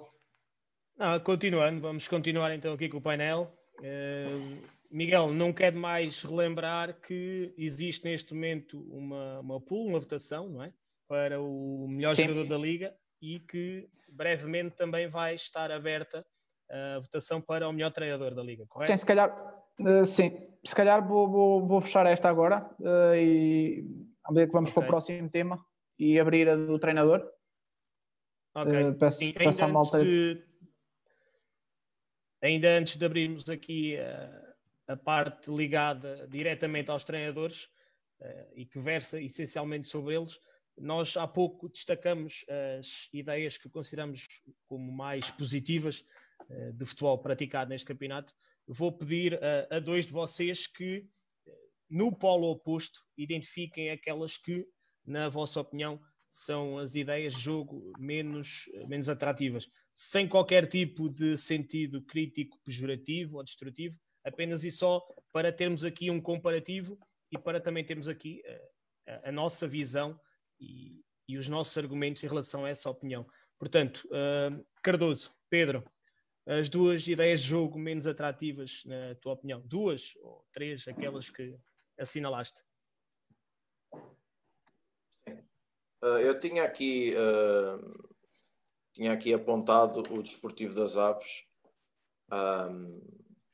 mas pela, aqui a ideia passa sempre por. Uh, e nós não, não estamos inseridos no, no trabalho diário que, obviamente, estas equipas fazem e não, nunca temos a, a, totalidade dos dados uh, do que se passa. O, o, atual treinador do Desportivo das Aves é um treinador. Eu gosto dele, gosto das suas ideias e, e gosto do, do, trajeto que tem feito. Um, no futebol português. Aqui a questão é perceber até que ponto é que a mensagem passa e até que ponto é que, é que este plantel do Desportivo das Aves uh, tem qualidade para assumir certas ideias. Quer dizer, uh, eu recordo que o último jogo deles foi em Alvalade e aos cerca dos, dos 15, 20 minutos já estavam com nove treinadores, portanto, com nove jogadores, peço desculpa. Portanto, uh, quer dizer, é, parece ser assim uma equipa um pouco fora da realidade e, e vamos ver como é que, caso se termine a época, como é que eles vão resolver a, situação deles até ao final da, até ao final do ano. A restante, a outra equipa que eu tinha aqui apontada era o Boavista. E isto, quando nós falamos de, de futebol português, é raro o clube que, que já não tenha mudado. Então, em, em abril, que é, é, onde estamos, é raro o clube que já não tenha mudado de treinador, inclusive é duas ou três vezes. Uh, e o Boavista tem mantido, na minha opinião, até mesmo na construção dos seus plantéis, uh, tem escolhido jogadores que, na minha opinião, a nível do talento, não permitem grandes aventuras.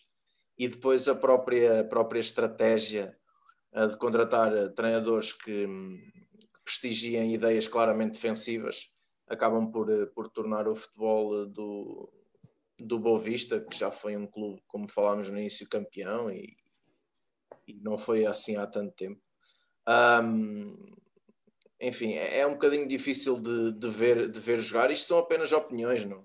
Isto, cada, cada um tem as suas ideias e, e o, o, ideal é que viva e morra perante as suas ideias, mas realmente, se eu puder escolher entre ver um jogo de uma equipa ou de outra, eu vou escolher não ver o, o Boavista. Eu lembro-me, por exemplo, de um jogo que não foi assim há tanto tempo, foi o Sporting Boavista, em que eu penso que a primeira grande iniciativa do Boavista foi aos 70 e tal minutos. Quer dizer, isto é, é um bocadinho. E já estavam a, a, perder por duas bolas a zero. E eu percebo que em Alvalade, perante um Sporting que está em constante rebuliço, eu, eu, eu percebo que se tenta adiar ao máximo a decisão do jogo. Um, mas assim que estás a perder, assim que estás atrás no marcador, eu acho que tens que ir à procura, tens que ir à procura do, do que podes tirar do jogo. E, mas para isso tem que haver alguma ambição, portanto, foram estas duas equipas que eu assinalei. Ok, passando agora a bola ao Rui Gomes. Rui, na tua opinião, as duas ideias de jogo menos atrativas da edição 2019-2020 da Liga NOS? Em relação a isso, eu fui buscar aqui uma, uma equipa engraçada eh, e por isso é que o futebol também é, é bonito. Há bocado eh, referiste o Gil Vicente como uma equipa, não lhe disseste que tinha futebol bonito na realidade, mas disseste que podia ser uma equipa de destaque, não sei como é que tu lhe chamaste, corrige-me se tiver. Na minha opinião, sim, uma menção honrosa, porque, tendo em conta o trabalho que estava a ser desenvolvido. Exatamente. Acho. Pronto, e, e, e não, não, querendo ferir suscetibilidades, mas um, sinto que numa equipa, para, para haver uma certa forma de jogar, uh, tem que saber jogadores, não é? tem, tem que saber qualidade, foi aquilo que falei há bocado. Um, e às vezes olhamos para as equipas, e o Cardoso também tocou ali um bocadinho, parece-me veras importante, que é, uh, e se eu não tiver uma equipa para ter muita bola, uh, vou querer atacar, mas se eu não tenho a bola, como é que eu ataco? As equipas só vão atacar se tiverem bola, tem que ter qualidade para ter. Uh, se, quer, se eu tiver já contra uma equipa que me vai obrigar a ter 30% de posse de bola, uh, vou, vou, para a frente, mas para pressionar só se for, mas atacar, atacar, que é disso que estamos a falar, não consigo, quer dizer, tenho que criar estratégias. e eu escolhi aqui o Gil Vicente, não escolhi um Aves ou, ou um Boa Vista, como o caso de Cardoso, porque considero o Gil Vicente, como disseste há pouco, e muito bem, tem um excelente plantel que na minha ótica podia praticar o tipo de futebol. Agora, acho que o treinador, sendo um treinador super inteligente, como o Vitor Oliveira, que tem inúmeras subidas, uh, acho que está a praticar o futebol que ele acha que traz mais rendimento, ponto final. Agora, quando vemos uma equipa com Fernando Fonseca, o, o capitão Ruben Fernandes, o, o Cláudio Gonçalves, Kraev, Ruben Ribeiro, Sandro Lima, que já leva 10 golos, uh, o Vieira chegou há pouco, um, etc, etc. Tem também o Baraia, que é um, um importado do, do, do Parma, uh, um extremo, muito, muito interessante. Quer dizer, quando nós vemos este conjunto de jogadores, nós realmente olhamos para aqui e dizemos assim: espera aí, mas aqui, se calhar dava para ter aqui outras ideias, dava para ter aqui outra, outra maneira de jogar. Uh, ou seja, resolver a situação. Se calhar, na minha opinião, o Aves e outras equipas ocupam a posição que ocupam e praticam o futebol que praticam, porque o plantel, muitas das vezes, uh, espremido não dá para mais, ou, ou, fica difícil, ou por vezes não ganham tanto, porque nós não podemos esquecer, nós estamos aqui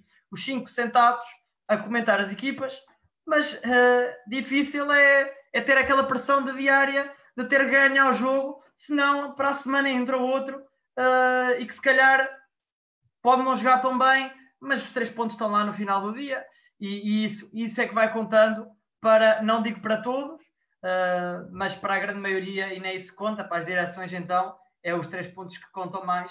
Portanto, é importante também ressalvar a situação. Quer dizer que, quando nós fazemos uma análise de jogo às equipas, acho importante, na minha ótica, perceber o contexto. Uh, e certamente nós já passamos por muitos contextos, todos que estamos aqui, se calhar contextos mais difíceis ou mais, mais fáceis, se calhar nunca perdemos a nossa identidade, nossas ideias, mas tínhamos que por vezes adaptarmos uma coisa ou outra à nossa realidade, porque uh, se calhar os jogadores que nós tínhamos uh, não pod poderiam não ser uh, tão bem adaptados ou, do encontro que nós queríamos para aquela determinada ideia. É um pouco a minha forma de pensar. Portanto, posso, posso entrar Sim. aí? Sim, força. Olha, só, só, e ainda aí agora, só para meter aqui uma, sem olhar um bocadinho assim à, Manel Serrão, à Uquina, não, não vai ser nada disso. Um, mas diz-me uma coisa, não achas que, que essencialmente esta equipa do, do Gil Vicente sofre de um problema grave desde o início? A equipa foi sendo feita aos bocados. Entram Sim, e é uma equipa toda nova, uma equipa toda nova, não é? Quer dizer... Diferente do Famalicão, que tem um treinador com ideias bastante uh, concebidas que traz um núcleo de jogadores que ele conhecia bastante bem. Com um Gil Vicente que sai da segunda divisão, uh, com um orçamento, nós nem fazemos ideia qual é o orçamento, uh, com jogadores emprestados daqui e dali, e claramente, e eu concordo contigo que tem bons valores, tem lá bons valores, uh, e tem boas revelações, mas acho que também acaba por ser ingrato para um treinador, e, e apesar de podermos chamar, chamar de, de velha raposa ou, ou, ou Vitor, Uh, acho que é ingrato para um treinador um, construir uma equipa sem saber bem o que é que vai ter. E, acho que ele aí foi inteligente, não é? Porque assim, não tem, não sabe o que vai ter, vai jogando com aquilo, vai vendo o que vai dar. Se a coisa corre bem, entra mais um Vieira ou outro, e pá, é assim, não é atrativo, concordo. Se calhar não é o futebol mais atrativo, mas por outro lado, estou com o Laurindo, menção honrosa, porque ele está a fazer um trabalho uh, espetacular. Claro que sim, não é, concordo, concordo em absoluto e estamos pensa, a partilhar da mesma é, opinião. Mas não é, é das piores ideias de jogo, na minha opinião, não é das piores ideias de jogo deste campeonato. Ah, é, uma, é uma ideia. Há Vitor Oliveira. Claramente, Vitor claramente. Oliveira na segunda liga nem, joga nem eu, da mesma forma. Claro que sim, claro que sim. E eu acabei logo por dizer no início. Uh, que respeito todas as ideias e a, a questão é que falei deste caso concreto não por ser a pior equipa, acho que fui, fui explícito relativamente por, a isso, mas por ter tais intervenientes que falei há pouco, aqueles 10 jogadores, que so, tem mais, uh, mas principalmente esses 10 jogadores que, na minha ótica, destacam-se claramente nesta liga, que podia ter outra forma de jogar. Já, por exemplo, há outras equipas que, na minha opinião, têm plantéis mais limitados que, no que toca à qualidade de futebol praticado, que foi essa pergunta que questionaste, se calhar estão abaixo, mas na minha opinião, se calhar estão abaixo, mas quando olhamos para, para o grupo é difícil. É a minha. Amigo, é a minha... Passa amigos, ao, ao Menezes que ele está, está não, já não, a comunicar alguma coisa connosco. Não, eu gostaria de saber qual é a vossa opinião relativamente a duas equipas que, na minha opinião, conhecendo, por exemplo, um Passos Ferreira com o Pepa, sendo que começou com o Filipe Rocha, uh, mas penso que o Pepa acabou por entrar cedo. Uh, as vossas opiniões relativamente a um, a um Passos Ferreira e relativamente pessoalmente a um Marítimo. O que é que vocês me têm a dizer sobre isso? Uh, Marítimo começou com o Nuno Manta, que agora está no, no Aves, uh, e que agora veio o Zé Gomes, mas que em termos de resultados também não tem tido uh, grande influência. Gostava de saber a vossa opinião. Lourenço, queres dar a tua opinião aí? Ah, eu acho que o Pipa continua a dar provas naquilo que é o nosso campeonato. Ele fez um trabalho extremamente meritório em Tondela, não, não era fácil dos orçamentos mais baixos e tendo em conta aquilo que tinha, conseguiu sempre deixar a sua identidade. Eu acho que facilmente nós olhávamos para aquele tom dela e percebíamos que o treinador era, era o Pepe. Neste caso, no Passo Ferreira, ainda não é possível identificar essa, essa marca, essa identidade do Pepa, mas nota-se que é uma equipa que começa a ter aqui processos bem, bem distintos, e que provavelmente, se lhe for permitido isso, e com isto quero eu dizer, se lhe derem tempo e lhe derem o devido apoio e as devidas armas dentro daquilo que são os orçamentos do Passos Ferreira, todos nós sabemos já uh, desde os tempos do mítico José Mota que o Passos Ferreira paga pouco, mas paga. É um, é um clube que é bom pagador nesse aspecto, não deve dinheiro a ninguém. Eu acho que o Pepa, se tiver eh, o tempo necessário para, vai, vai conseguir fazer um excelente trabalho em, em Passo Ferreira. O Marítimo, o Marítimo, há uns anos esta parte, tem tido aqui muitas dificuldades. Eu acho que continua a apostar em demasia naquilo que é o mercado estrangeiro. Isto é uma opinião muito própria, nada contra os jogadores brasileiros, e vocês sabem perfeitamente bem que eu até nasci no Brasil, mas acho que há aqui uma aposta descabida naquilo que são os supostos talentos estrangeiros. Uh, o Marítimo é uma equipa, é um clube que tem uma equipa B, é um clube que tem formação e eu não percebo, muito sinceramente, o porquê de não haver uma aposta uh, continuada, uma aposta certa no desenvolvimento de, de, outro tipo de talentos, de outro tipo de jogadores. Provavelmente a, vertente negocial, financeira é mais importante, se calhar é, mas acho que um clube com um passado recente do Marítimo merece mais e melhor do que aquilo que, que tem vindo a desenvolver neste, nestas últimas duas, três temporadas. Não sei, quem quer agora prosseguir relativamente a isto. Está bem, está. Mais ninguém quer pegar neste assunto. Se não houver mais opiniões, nós avançamos. Só, só acrescentar uma coisa em relação ao, ao, ao Passos Ferreira, uh, que uhum. vai de encontro um bocadinho ao que o Rui um, disse anteriormente, que, que, é a tal questão de isto tem, pode ser muito bonito, pode ser o melhor futebol do mundo. se não tivermos ali individualidades, a coisa complica um bocadinho mais. Uh, e, e, e, e, o contrário também, quando nós queremos uma ideia de jogo e queremos implementá-la, precisamos também ali dos artistas. Isto não, não há outra forma de ver isto. E o Pepa acabou por fazer isso em, em janeiro. Foi buscar ali dois, três artistas que ele conhece, conhece bem, que tratam bem a bola. Castanheiro, Castanheiro é muito bom. Exatamente. Uh, foi buscar o. Não sei se recorda-me do nome do médio centro que vem do Campeonato do México. Do. Que, uh, que jogava no Chaves antes. O Eustáquio. Foi buscar o Eustáquio. Ah, sim, exato. Uh, também um bom valor, que apesar de ter vindo lesão, era um bom valor antes de sair para lá. Uh, e, e, vai de encontro ao que o Rui diz: isto é preciso termos boas individualidades. Uh, claro, agora, permitam-me acrescentar uma coisa que isto dava pano para mangas aqui. acho sinceramente que aquela equipa que defende durante 90 minutos à espera do pontinho e depois sofre um golo e a seguir pensa: ah, agora vamos atacar. Então, porquê é que tiveram a defender? Não, não faz sentido. Não faz sentido. Para mim não faz sentido. Uh, se, tanto podes sofrer um golo estando em cima da área a defender, como estando a meio campo a controlar a profundidade e, e a pressionar e a pressionar e a pressionar e a obrigar ao erro.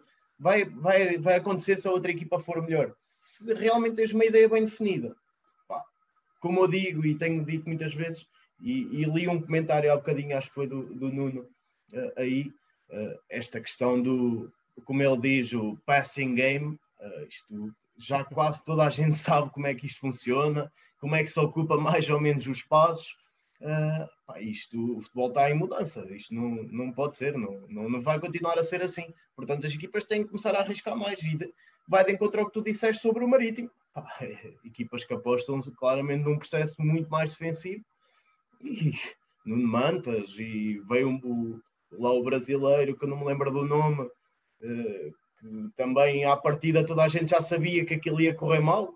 E, e é assim, parece que se olha um bocadinho ali ao negócio para dois, três jogadores para crescer e tentar manter e pronto. E, e trabalhamos isto como uma imprensa quase neste momento. Penso que bate naquele ponto que eu falei, eh, ou que temos vindo a falar, é mais do que também, ok, parte para os dirigentes, né, da cultura que os dirigentes vão, vão, vão querer pôr, uh, contratando uma ideia de jogo, o que, eu, o que eu continuo a não compreender na Liga, na Liga Nós, na Liga Portuguesa, mas não só, também noutras ligas se vê, é uma falta de identidade dos clubes. Não, quer seja jogar mais apoiado ou menos apoiado, não é isso que estamos a falar, se mais em transição, é falta de identidade do clube, ou seja, não se sabe se aposta na formação, se não, não se sabe se, se a ideia é ser mais ofensiva ou mais defensiva, vais buscar um treinador que tanto quer ter posse de bola, depois vais buscar um treinador que, ou seja, não, não há um fio à meada, e falámos aqui do caso do Rio Ave, que é um dos bons exemplos disso, Uh, assim como, na minha opinião, o Braga também tem sido, até, certa, até certo ponto, tenta manter alguma identidade de, de, de, clube, e eu acho que está a faltar um bocadinho isso a, a estes clubes, falta-lhes identidade. E não falamos só de um caso do Marítimo, claro que depois temos aqui outras nuances como financeiras, ok? Mas, mas também não podemos só, só separar os grandes e os outros, porque provavelmente nós não sabemos, não temos acesso a isso, mas se olhássemos para a classificação e, e à frente colocássemos o orçamento para a época, uh, certamente, isto de certeza absoluta, que não, não é igual à classificação, ou seja, não é só quem está o melhor orçamento que está mais para cima, provavelmente o Aves, uh, o Aves, ou por exemplo o caso do Portimonense, sabemos que é uma equipa que tem algum poder financeiro, uh, certeza que tem maior orçamento, por exemplo, com o Passos Ferreira ou com o Marítimo, não, já não digo, mas, ou seja, pode não ser correlacional. Uh, Laurinho, se calhar seguimos em frente. Queres sim. passar aqui aos comentários? Sim, sim. Uh, há aqui comentários que eu se calhar gostava de deixar para, para o final, porque são notas, ideias soltas, digamos assim, que não, não têm tanto a ver com aquilo que nós estamos a debater neste momento, tendo em conta o tempo que ainda nos falta e, e as questões que ainda temos que responder, provavelmente seria melhor fazermos aqui uma pergunta, duas respostas, dois de nós, a pergunta seguinte, dois ou três de nós, e vamos intercalando isso até ao último ponto, porque esse sim, na minha opinião, vai merecer a intervenção de, de todos nós, ok? Portanto, nós já falamos das ideias de jogo, o que nos levou a destacar alguns treinadores, e em relação a jogadores, eh, que nomes é que destacam naquilo que foi até a Liga Nós, até à sua interrupção, e eu começaria pelo Pedro Cardoso. Lorena, deixa-me só interromper. Vou, vou abrir Sim. a pool para. Vou fechar a pool do melhor jogador e vou abrir a pool do melhor treinador para a okay, malta poder força. comentar. Sim, tá. sim. Para seguir. Pedro, então, na tua opinião, quais é que são os jogadores uh, em maior destaque na Liga Nós até ao momento? Certamente que há muitos jogadores e cada um gosta de, de vários. Eu tenho aqui apontei aqui uh, dois jogadores que, que eu este ano fiquei, fiquei impressionado, não em comparação com o ano passado, porque são dois jogadores que já cá estavam, uh, mas particularmente a mim são dois, são dois jogadores que eu, que eu gosto de ver jogar e um deles é pouco, uh, não vou dizer que é pouco elogiado, mas normalmente não faz parte das, das capas de jornais, nem, nem faz parte de, daqueles jogadores que são mais elogiados. Estou a falar do Corona, do Fogo Porto. Um, é um jogador que está cá desde 15, 16, ou seja, já está a fazer a sua quinta época, já está cá há algum tempo. Um, e eu estive a pesquisar aqui os dados dele. Ele, sobretudo este ano, foi obrigado a, a jogar, a fazer um papel que, que, ainda não tinha feito até agora. Um, apesar de que no processo ofensivo ele acaba por ocupar a sua posição a posição eh, em, em, que o temos habituado a ver, que é a cumprir aquela linha direita com, em, como médio, como extremo, digamos assim. Um, mas uh, fruto das contratações falhadas que o Porto tem feito para, para a posição de lateral direito, ele acabou por ter que fazer, sobretudo defensivamente, um papel um, mais acutilante nesta equipa.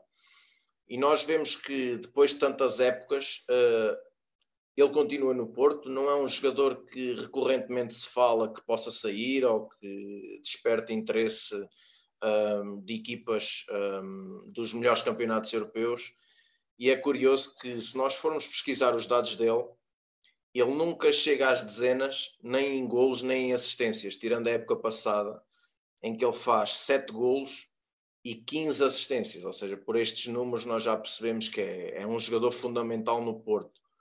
Um, e esta época, portanto, até março, não é? Que foi quando, quando o campeonato acabou, um, quando as provas uh, acabaram suspensas, ele tem dois golos, portanto, é relativamente menos que o ano passado, mas já tem 17 assistências um, em 41 jogos. Portanto, é um jogador que eu gosto particularmente, uh, tecnicamente, um, muito, muito, com muita qualidade técnica em relação aos jogadores que ultimamente uh, têm passado pela equipa do Porto, os tecnicistas nem sempre se dão bem um, com Sérgio Conceição, é a minha opinião. Um, e já havemos de falar nas, nas, nas desilusões do campeonato e também uh, entraremos por aí. Uh, mas o Corona é, é um jogador a Porto, porque e é um jogador a Sérgio Conceição porque consegue juntar essa qualidade técnica com aquela com aquela garra e com aquela intensidade que, que, que conhecemos ao, ao, treinador do Porto. O outro jogador que e volto a dizer, podia, podíamos estar aqui a enaltecer dezenas e dezenas de jogadores, mas pelo que se falou no início da época, uh, pela necessidade quase pela necessidade cabal que o Benfica procurou em contratar um novo guarda-redes, eu acho que o Vlaco Dimos, um, sobretudo nesta segunda volta, quando o Benfica passou a necessitar uh, de um guarda-redes capaz de responder aos problemas que os restantes jogadores não conseguiam resolver, eu acho que o Vlaco Dimos foi resolvendo muitos problemas, mas infelizmente para o Benfica não conseguiu resolver todos. Mas eu acho que é. E o, o, o Miguel poderá falar melhor que eu. Ah, estás, estás a roubar tempo de antena ao Miguel já. Mas tinha, tinha mesmo aqui para falar dele. Impressionado, fiquei impressionado já vamos passar, já vamos passar. Se ele quiser intervir agora, que é a área dele, um, passe-lhe a bola. Sim, eu, uh, eu, acho, eu Miguel, era, aproveitando eu, aqui a dica, eu, quanto aos jogadores, e falando de jogadores, já tinha colocado, tinha falado aqui mais sobre os guarda-redes e dos, do Black Dimos, acho que há um. Não, não se reflete só no, no, no, resultado e no processo da equipe, mas há uma evolução muito grande, uh, principalmente na capacidade dele ser mais decisivo, ok? Uh, porque forte dentro dos postos ele sempre foi, já o ano passado era, mas na capacidade de controlar o espaço nas costas da defesa, no controle da profundidade, uh, mesmo na construção, e teve uma, uma evolução astronómica. E depois, isto também é fruto do trabalho, uh, de darem-lhe tempo para ele também se, se impor, mas, mas, mas, tem crescido muito, tem crescido muito e tem sido decisivo no Benfica.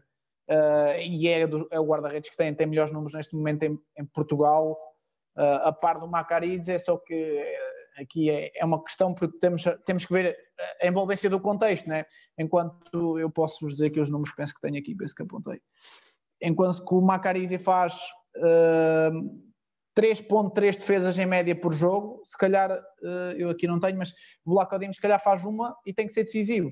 Em média, ou duas em média, é, é menor, uh, mas o Black Odimos neste momento tem uma porcentagem de 81% de remates enquadrados uh, serem defendidos. Isto é, um, é uma porcentagem muito grande e, e, é fruto também do trabalho desenvolvido, mas noutros números que, que, não se vê, e para quem vê o Benfica e para quem vê e percebe guarda-redes, nota-se uma, uma evolução astronómica a jogar fora de postos. E aqui é que, é que eu acho que ele também tem sido muito decisivo.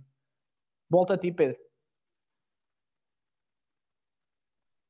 Pedro, mais alguns dois podemos fazer várias menções honrosas, mas uh, foram estes os jogadores que, que eu apontei. Se quiseres que eu, que eu dê uma que eu dê uma deixa, e acho que sobretudo nos, nos tempos em que vivemos, nós uh, temos aprendido que temos que valorizar uh, mais aquilo que gostamos, temos que valorizar mais de quem gostamos.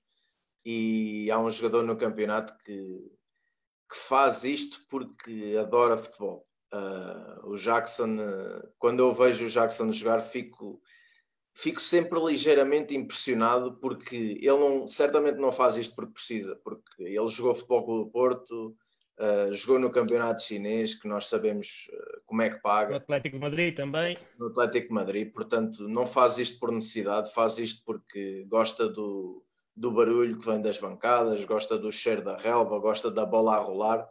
Uh, e, enfim, deixo, deixo essa, essa ideia porque realmente é o amor ao jogo e, e isso não se compra.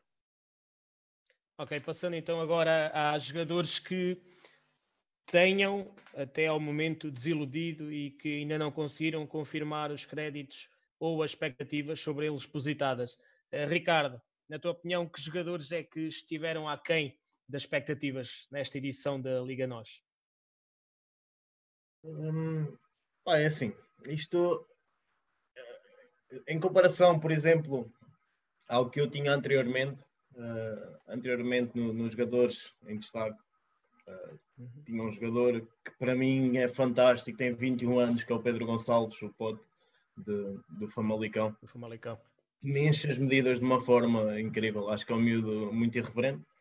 Uh, acho que no, nos jogadores em, com menos destaque um, temos claramente que, que rasgar, né? Uh, diga-se assim, uh, aqueles que, que, pronto, que nós achamos que, que já têm algum, alguns créditos em Portugal uh, e que esperávamos outro rendimento.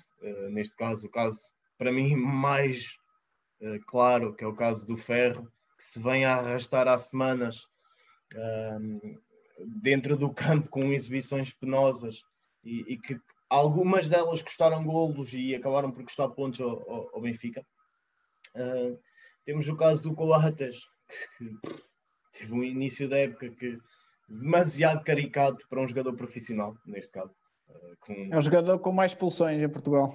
Exatamente, que é, é qualquer coisa de, de surreal o que lhe foi acontecendo. Eu digo-vos uma coisa, eu já joguei futebol, vocês já jogaram futebol, quem andou lá dentro, eu não quero imaginar os pesadelos que aquele homem teve à noite, com, com o que lhe aconteceu no início da.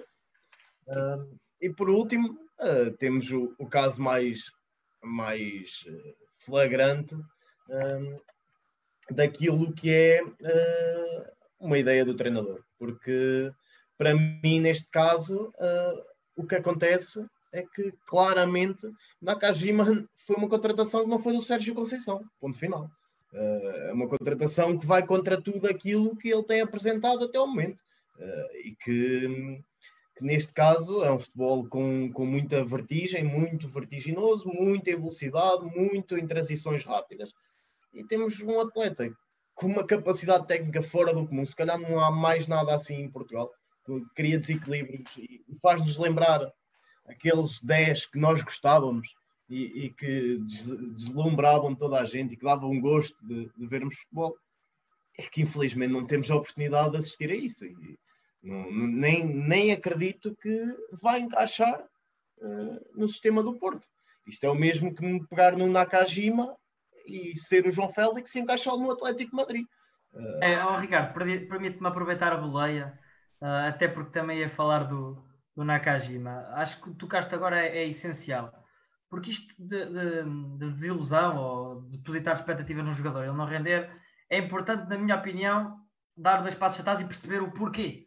Uh, para mim, existem aqui dois fatores: uns mais ligados ao próprio jogador, outros mais ligados ao treinador, digamos assim, a opção. Ou seja, na parte do jogador, nós temos rendimento, temos a questão das lesões, a questão da, da própria disciplina, a questão do, do, do, parte psicológica do jogador estar afetado ao rendimento por alguma coisa, seja futbolisticamente, seja fora de futebol, e a questão do treinador, que são as opções táticas, mudança de sistema, a, a opção por outro jogador que dê mais rendimento no, no momento. Acho isso muito, muito importante ressalvar, porque todas as nossas opções, eh, que cada um terá, e quem nos está a ouvir também certamente terá outras, um, ou, ou, ou, concordará com algumas delas, uh, têm a ver com isto. Quer dizer, e tu agora tocaste um potencial, não querendo fugir aqui da Liga Portuguesa, mas acho que é uma coisa fundamental. Quer dizer, nós vimos o, o talento de João Félix, ele não deixou de, de jogar a bola, ele, ele, não deixou, não, não desaprendeu, não é? Portanto, aqui isto tem tudo a ver com como uma questão tática, uh, uma, uma ou, neste caso não foi mudança de sistema, porque já jogavam assim, é, é uma, uma questão tática, faz tudo influenciar o que é o rendimento da época de um atleta faz todo influenciar do que aquilo que pode ser as expectativas depositadas irem em encontro do que foi esperado ou não. Um, portanto, o Nakajima acho que, acho que é, é, é, toca no que disseste, destacar só apenas mais que ele custou 12 milhões por 50% do passe. Quer dizer, isto para, para os clubes portugueses são valores que eu diria que são altos por 50% do passe, ainda mais, e com um jogador que é aquela tomada de decisão, como tu disseste, com aquela qualidade, uh, mas então, mas espera aí, mas quem é que escolhe lá para dentro? É o treinador? Então, é que um jogador destes, se não é, não é de acordo com a filosofia do, do treinador, uh, o que é que está lá a fazer? Uh, não sei. Acho que é muito importante referir esta situação. Uh, coisa. Força, força, continua. Olhando, olhando, não, eu, eu, eu, da minha parte já acabei, agora é mesmo passando a bola. Uh, e quem quiser entrar nisto, uh, percebermos uma coisa. Disseste que ele custou 50%, 12 milhões de euros. Hoje fala-se que o Diogo Leite sai por 18 ou por 20. Uh, eh, e temos um suplente com 12 milhões no banco. Quer dizer, isto lá está, vai um bocado encontrar aquilo que o Miguel há bocado dizia. Isto é uma questão de, de, de sucesso em, em, ter as coisas organizadas, se não termos um, etapas bem definidas do que se pretende. E há pouco tempo fiz uma formação, ouvi o Boto a falar e a dizer que não há um jogador que seja contratado por ele sem saber a priori o clube qual é o processo que ele vai passar, se ele vai ter que estar seis meses sem jogar, se ele vai ter que estar dois meses, se ele vai ter que ser emprestado para a equipa. Tem que haver ali etapas e isso é muito importante. Não, não me parece que, que aconteça isto muito no, no futebol português, sinceramente. Também, também, vou, concordo, também concordo. Vou, vou, só aqui partilhar a tela com o melhor 11 relativamente dados numéricos da Goal Point, mas podemos ir continuando a falar.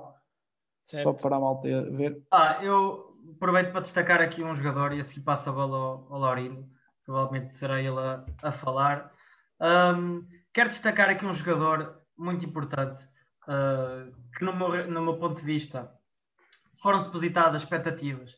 Não está aqui em causa se, se eu gosto particularmente do jogador ou não, mas estamos, temos que nos focar no, no que estamos a falar mais concretamente. E eu, eu quero falar, não consigo falar disto sem falar do nome Severovic. Quer dizer, é, é, impossível, é impossível tocarmos neste tema sem falar deste nome. Parece-me óbvio. Quer dizer, um jogador o ano passado é o melhor marcador da Liga Portuguesa. Quer dizer, é o expoente máximo da Liga Portuguesa. Gosto ou não gosto, se não gosto da maneira não de jogar, não está isso em causa. Foi o melhor goleador com 23 golos. Se nós compararmos o número de jogos este ano com o ano passado, ou o número de jornadas, mais concretamente, uh, na 24 jornada, que é neste momento no campeonato está parado, o ano passado o Severovic tinha 15 golos, neste momento tem 2 golos. Uh, isto, isto é, é, um caso de, de, de, que nos faz pensar e que me faz lembrar aquilo que falei há bocado, na questão da, das próprias mudanças do sistema e tudo, mas no caso Severovic há aqui vários pontos. A questão da lesão, uh, a questão de perder lugar para um colega com mais rendimento e também, afinal cabo, também um pouco da, da mudança de sistema, mudança, neste caso, de colegas de equipa, porque fazer uh, parelha uh, com o João Félix não é a mesma coisa do que fazer com, com outro colega. O sistema, na meu entender, não é exatamente o mesmo. Uh, neste momento, provavelmente, se me perguntarem, aquilo difere dos momentos de jogo, onde está a bola, etc, etc, mas diria que é mais um 4-2-3-1 do que um 4-4-2 tão clássico como seria o ano passado. Ou seja, imensas coisas. Mas o mais importante aqui é dizer que, em termos de ilusões, claramente tinha que dizer este nome, porque um jogador que passa de melhor marcador da liga, que em, 20 jornadas, em 24 jornadas no passado faz 15 golos, agora tem 2, e, e nós vemos o rendimento muito baixo e uh, a, ser, a ser completamente aos poucos afastado da equipa e do 11 inicial, uh, parece-me um nome que, que queria, que, que sendo importante de, de, falar aqui por causa das expectativas criadas em torno, em torno dele. Ah, eu vou aproveitar aqui o facto de termos tocado num, num ponto que eu acho que é fundamental, tem a ver com uh, olharmos para o todo para tentarmos perceber uma questão particular.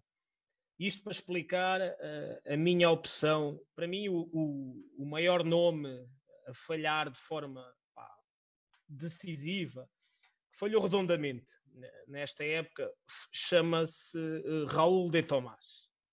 Mas o Raul de Tomás, na minha opinião, uh, foi extremamente mal aproveitado. Extremamente mal aproveitado. Eu não vou, não vou cair naquela teoria barata de que ele foi contratado para substituir o João Félix. Eu acho que é impossível um clube como o Benfica uh, fazer uma contratação dessas com base num pressuposto desse. Não faz sentido absolutamente nenhum. Agora, não é preciso ser muito entendido para perceber que o rolo de Tomás tem que ser um homem de área, tem que ser o, o homem da referência, o homem mais avançado, digamos assim. E a verdade é que aquilo que foi aquelas que foram as opções de, do Benfica e do Bruno Lage eh, relativamente a ele, fugiram muito a isso. É? Ele tentou-se aqui fazer uma, uma dupla de ataque com o Seferovic e, e o resultado foi aquilo que todos nós sabemos. Né? O Rol Tomás já foi vendido, o Seferovic eh, com dois golos, perdeu espaço. Uh, pá, não, não, não está aqui em causa se o Carlos Vinícius é ou não melhor do que ele. Um ponta-lança vivo de golos e isto é um bocado como aos guarda-redes, não é? Um ponta-lança que entra e que faz gol, joga. Um guarda-redes que entra e que está a pontos vai ficar ponto final e parágrafo. Acho que é o, o grande nome em termos de desilusão uh, desta, desta liga até ao momento. E não querendo ser, não querendo ser muito, uh, muito cáustico, mas acho que há aqui um outro nome que pode ser incluído nesta, nesta questão das desilusões ele, ele até está no, no melhor 11 da, da Goal Point, mas eu acho que o Luciano Vieto está a anos-luz daquilo que pode fazer. É verdade, vamos ter que olhar para o contexto, para o macro. Vamos, sim, senhora. Está num clube com todas as, as dificuldades que nós sabemos, todos os constrangimentos, uh, as constantes trocas de treinadores também não são boas para, para que os jogadores possam, possam se expressar da melhor forma, mas o Luciano Vieto é capaz de bem mais do que aquilo que tem apresentado até agora, independentemente ou não de estar no melhor 11 para, para a goal point. Na, mas, na minha opinião, são estes os dois grandes nomes uh, que desiludiram até ao momento na, na Liga Nós. Clarinho, sim, uh, sim. Ter uma questão. Uh, acho que foi o Silas, penso eu, uh, e abro esta questão também ao Pedro. acho que foi o Silas que disse que Vieta e Bruno Fernandes eram incompatíveis, ou qualquer coisa dentro do género. Na minha equipa, nunca, mas. Não achas que os artistas. Pá, eu sei que é assim, eu já ouvi aquela velha expressão de toda a equipa tem que ter o artista, mas tem que ter os gajos que carregam o piano. Eu já ouvi isso.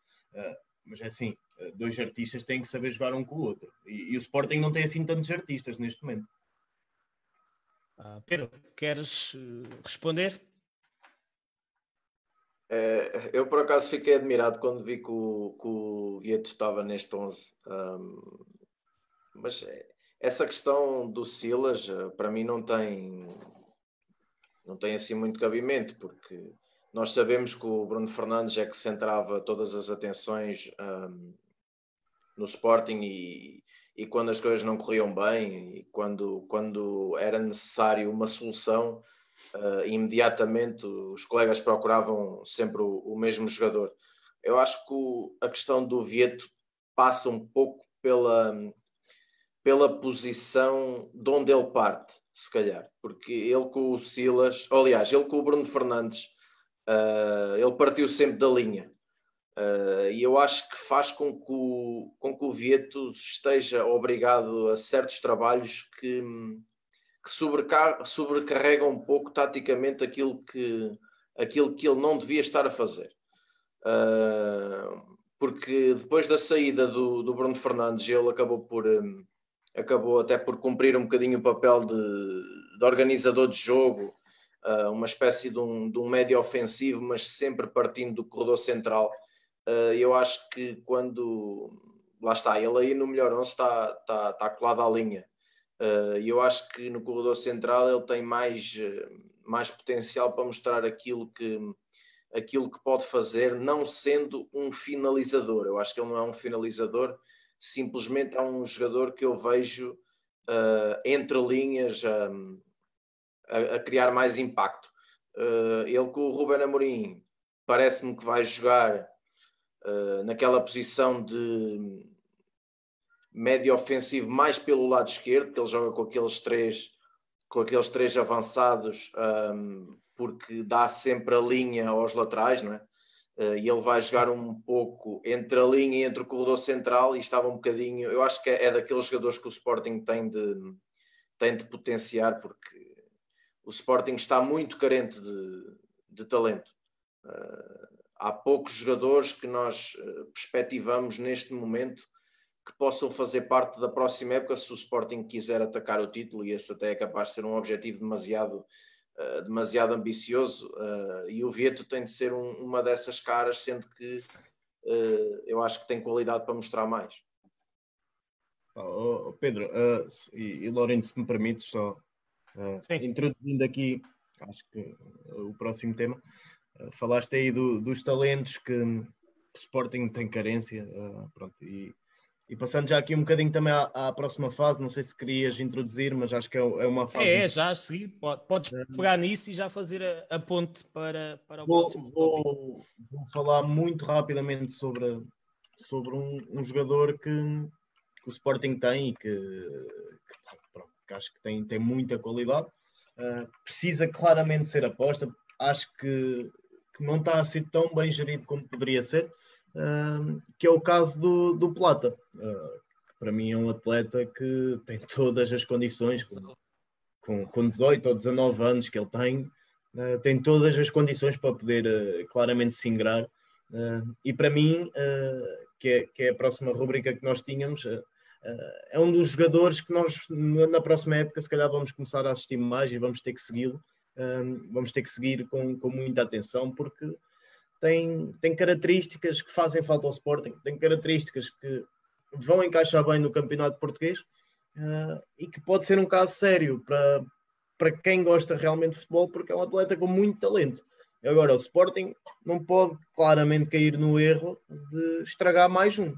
Não, isso não pode. Tem que, tem que saber gerir e perceber o momento, e acho que neste momento eles até acabam por perceber que têm claramente que valorizar ativos. Uh, e o Plata tem que ser um deles. Não pode é ser eh, dois jogos lá dentro, um cá fora, faz um gol, vem cá para fora, faz um gol, vai para a bancada. Não, não pode. Tem que ser uh, um processo de, de, de consistência.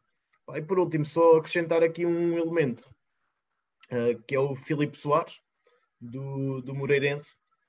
Uh, veio do, do Estoril, passou pela formação do Benfica, uh, tem 20 aninhos, muito talento, médio centro, já começa a dar um bocadinho nas vistas, já começa a confirmar aquilo que, aquilo que apresentava no Estoril na época passada uh, e parece-me claramente que é um elemento que vamos ouvir e que rapidamente vai passar ou para um, para um Braga ou para um Rio Ave, uh, porque tem, tem muita qualidade.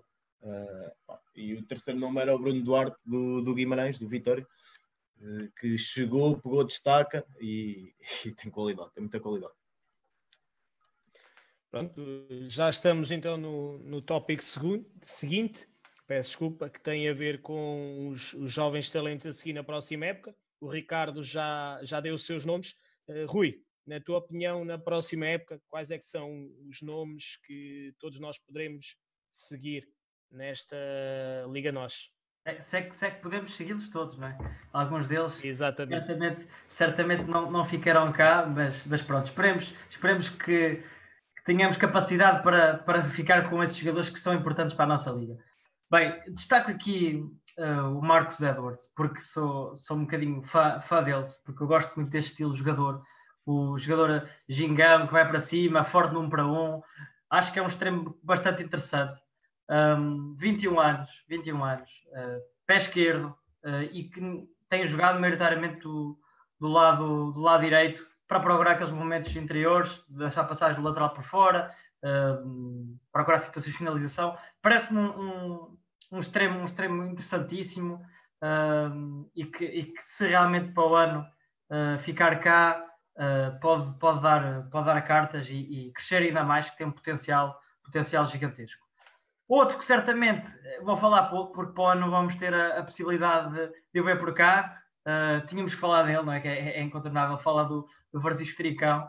Um, não, não, contando com ele para lá, mas, mas parece-me importante de referir que, que sendo um jogador campeão europeu sub-17, campeão europeu sub-19, uh, com, com inserindo uma excelente uh, geração, uh, com a qualidade que ele tem de drible, qualidade de velocidade, agilidade, etc. não, é por causa, não é por acaso não é que o Barcelona fez uma aposta nele e, e, não sei se para o ano terá possibilidade para jogar no nível do Barcelona.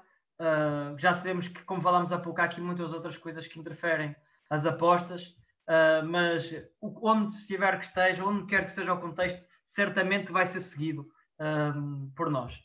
Uh, para terminar, fui buscar aqui um, um médio Uh, foi falado também há bocado quando falámos nas equipas, um médio bastante interessante, médio Famalicão, uh, Gustavo Assunção, o filho do, do Paulo Assunção, ex-clube do Porto, 20 aninhos, quer dizer, 20 aninhos, quer dizer, vem, vem, vem para aqui uh, com uma parceria do Atlético Madrid, não é? São vários os jogadores que estão lá e, e, com uma qualidade não só sem bola, porque normalmente as, as, essas posições 6 são muito, são muito vistas como jogadores fortes defensivamente, mas mas aqui o Gustavo consegue ter a, a vertente também ofensiva, consegue dar muito à equipa nos momentos com bola, consegue ser um, um mais um atleta a atacar, uh, tem bom sentido posicional uh, e depois tem muita qualidade no, no drible, para o meio defensivo diria que tem qualidade a mais quase para jogar na posição 6 uh, ah, e, e, forte nos momentos também de transição, uh, qualidade de passe e penso que poderá ser um número 6 futuro, não sei se aprendeu ou não com,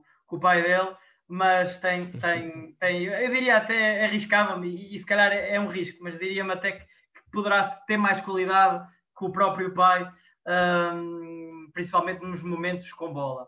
Uh, portanto, eu, são esses três jogadores que eu de certeza que seguirei, se não for no Campeonato Nacional, uh, noutros, noutros destinos, mas irei, irei segui-los e irei com entusiasmo ver, ver o seu percurso futebolístico, sem dúvida. Arriscaste bastante agora. vamos ver, vamos ver. Eu, no meu caso, eu também gostaria de destacar o, o Gustavo Assunção. Acho que está a fazer uma, uma excelente época, é um dos pilares do, daquele que tem sido o percurso do, do Famalicão. Em Braga há um nome que eu espero não estar enganado, mas que eu acho que pode vir a ser um dos fortes eh, nomes do futuro a nível daquilo que são as defesas centrais, que é o David Carmo. Acho que o miúdo tem muita qualidade, tem muita qualidade, tem muita personalidade já, para além de, do ponto de vista da, da morfologia, ter uma estampa física impressionante.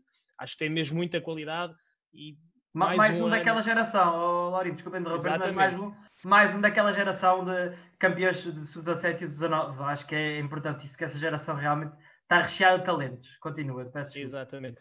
Uh, há um nome que, que, está no Futebol Clube do Porto e que eu tenho pena que não, não seja mais vezes aposta. Pode ser que no próximo ano seja, porque tenho a certeza absoluta que ele tem tudo para se ingrar, que é o Fábio Silva.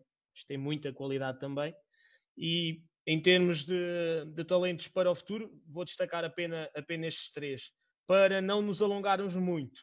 Miguel, tens aí nomes eu, de guarda-redes que achas que no futuro. Eu, eu, passo, eu passo, eu passo.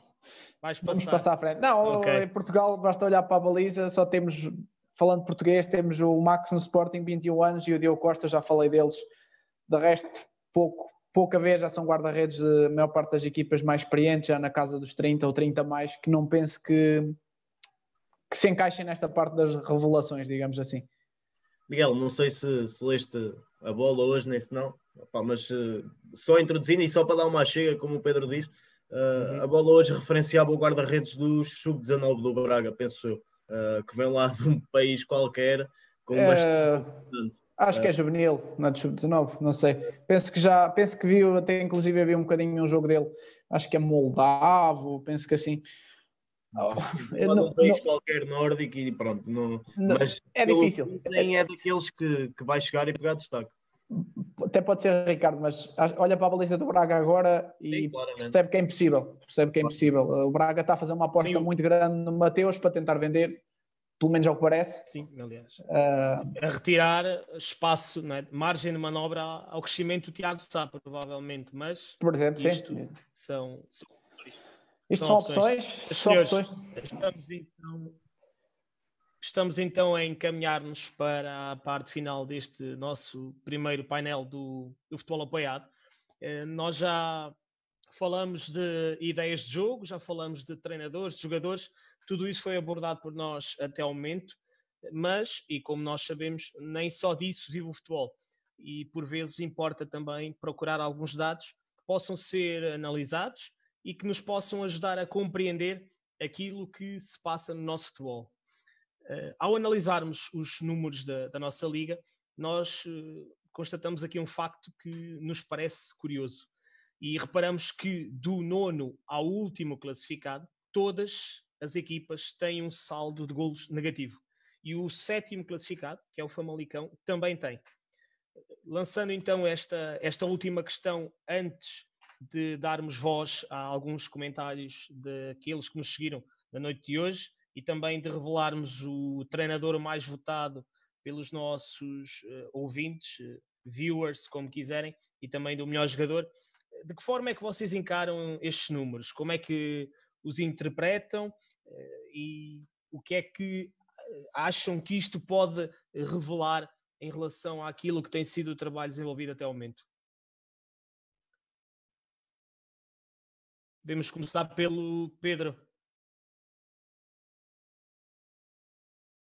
Olha, isto é, é resultado de muitas das coisas que já fomos falando uh, e que já fomos uh, que já vamos falando aqui ao longo da noite, as ideias de jogo. Um, o Famalicão perdeu aquele jogo, foi goleado pelo. pelo Recorda-me só o resultado do, do, do Vitória Guimarães, foi 8-0, penso eu. 7 ou 8, sim. 7 ou 8, sim, pronto. Uh, porque senão um, não tinha este, não tinha este, este score negativo entre golos marcados e golos sofridos. Agora, isto é, é resultado do fosso que já foi falado aqui no início do, do podcast do fosso entre os que lutam para não descer e os que lutam pelos, pelos primeiros lugares. É resultado de algumas ideias de jogo um, que não são de todo atrativas e, e depois ap apresentam-nos estes números. Lá está, o Famalicão passou semanas na liderança, uh, passou semanas em lugares de Liga dos Campeões e de Liga Europa e tem um score negativo. E é daquelas ideias que nós, uh, que nós vemos, mas daí para baixo, uh, sejam muito ou poucos golos, e muito poucos golos marcados. Repara ali o, o Vitória de Setúbal, uh, 17 golos, quer dizer, temos 24 jogos, é, é, difícil, difícil conceber isto e está numa posição bastante confortável, não é? está a 12 pontos à frente do, do primeiro lugar de descida, portanto, com 17 golos um, tem o seu objetivo praticamente garantido. Uh, o próprio Boavista, 19, 19 golos. Eu lembro-me que o, o, Vitória de Setúbal uh, só conseguiu marcar à quinta jornada ou, ou à quarta, ou, ou, uma coisa assim. Eu lembro-me dessa Sim, questão. Tanto, uh, tanto que o Sandro, o treinador que iniciou a época, até foi despedido precisamente também com base nesse argumento, que era uma equipa que era pouco ofensiva, que produzia muito pouco. Só, é curioso, eu, eu, se não me falha a memória, ele é, ele é despedido à oitava jornada, só tinha uma derrota. Tinha era cinco ou seis embates. Mas criticaram-no muito por causa disso, uh, por não, não conseguir marcar golos. Oh, oh só, só pegando aí nesse último ponto, uh, reparem, eu tinha, tinha uma imagem pronta, mas uh, por aqui dá para ver. Reparem quantas equipas é que saborearam mais de 10 vitórias neste momento. Os quatro primeiros. É qualquer coisa de extraordinário. Quantas é que saborearam mais de oito? Ou seja, as equipas preferem claramente, e, e por estes lados, uh, o pontinho. pronto, uh, não sofrer, uh, levar aquele pontinho, levar os 30 pontos, lá está. Não sei se, se, se querem acrescentar alguma coisa a isso. Rui, acho, na tua opinião, que... estes dados. Diz, diz, força. Então, em relação a estes dados, qual é, qual é a tua análise, a tua interpretação?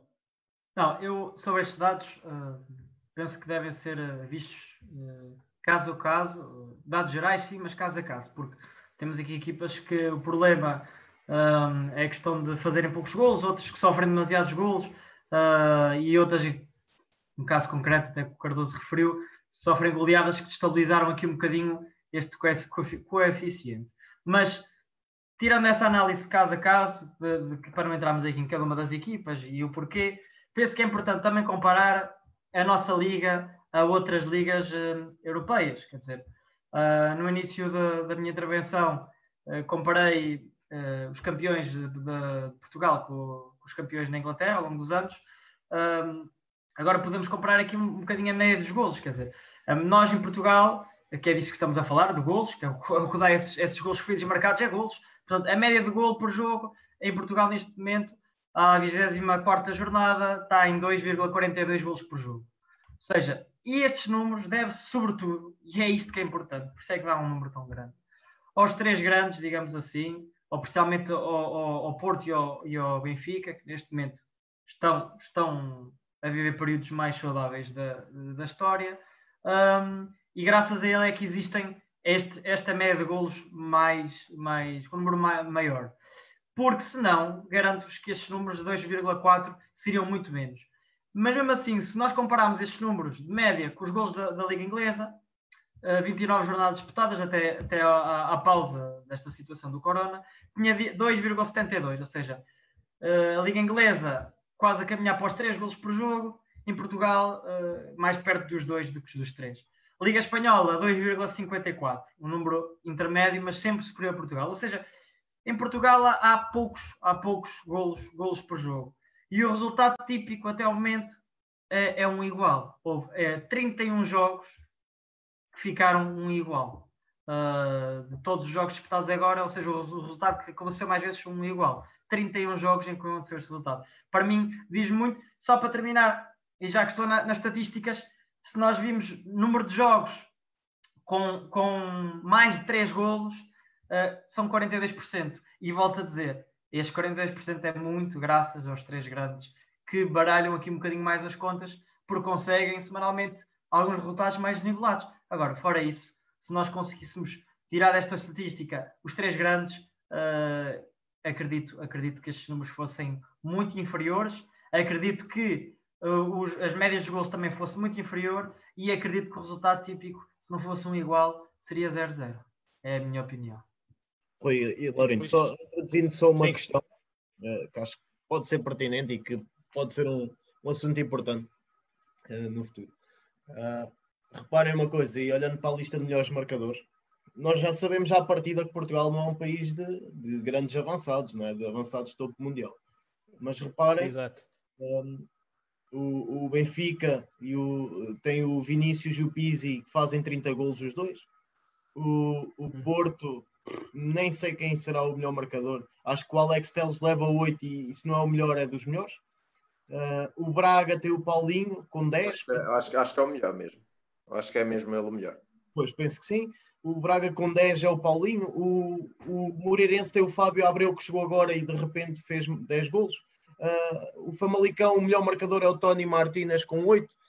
E nós olhamos para esses números e olhamos uh, para os golos marcados das equipas e, e, se calhar isto é algum, alguma questão. Quer dizer, os, os avançados podem não ser tão bem servidos também, pode não haver tanta qualidade, mas uh, em 30 golos o teu melhor avançado tem 8, olhando para as outras ligas, façamos uma comparação. Não sei se, se estão a perceber o ponto de vista.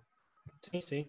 É, complicado e, e isso depois eh, leva-nos aqui para a pouca qualidade do nosso futebol faz com que cada vez haja menos pessoas a quererem ir ao estádio, os bilhetes são caros para a qualidade do futebol que é praticado. Eh, em termos daquilo que são uh, os sponsors, né, patrocinadores, quem é que vai querer investir num clube cujo futebol de 11 uh, tem, em, em, média, em termos de assistência, 300 pessoas? Aqui todo um conjunto de situações que também derivam da falta de qualidade do futebol praticado que depois acabam por nos prejudicar.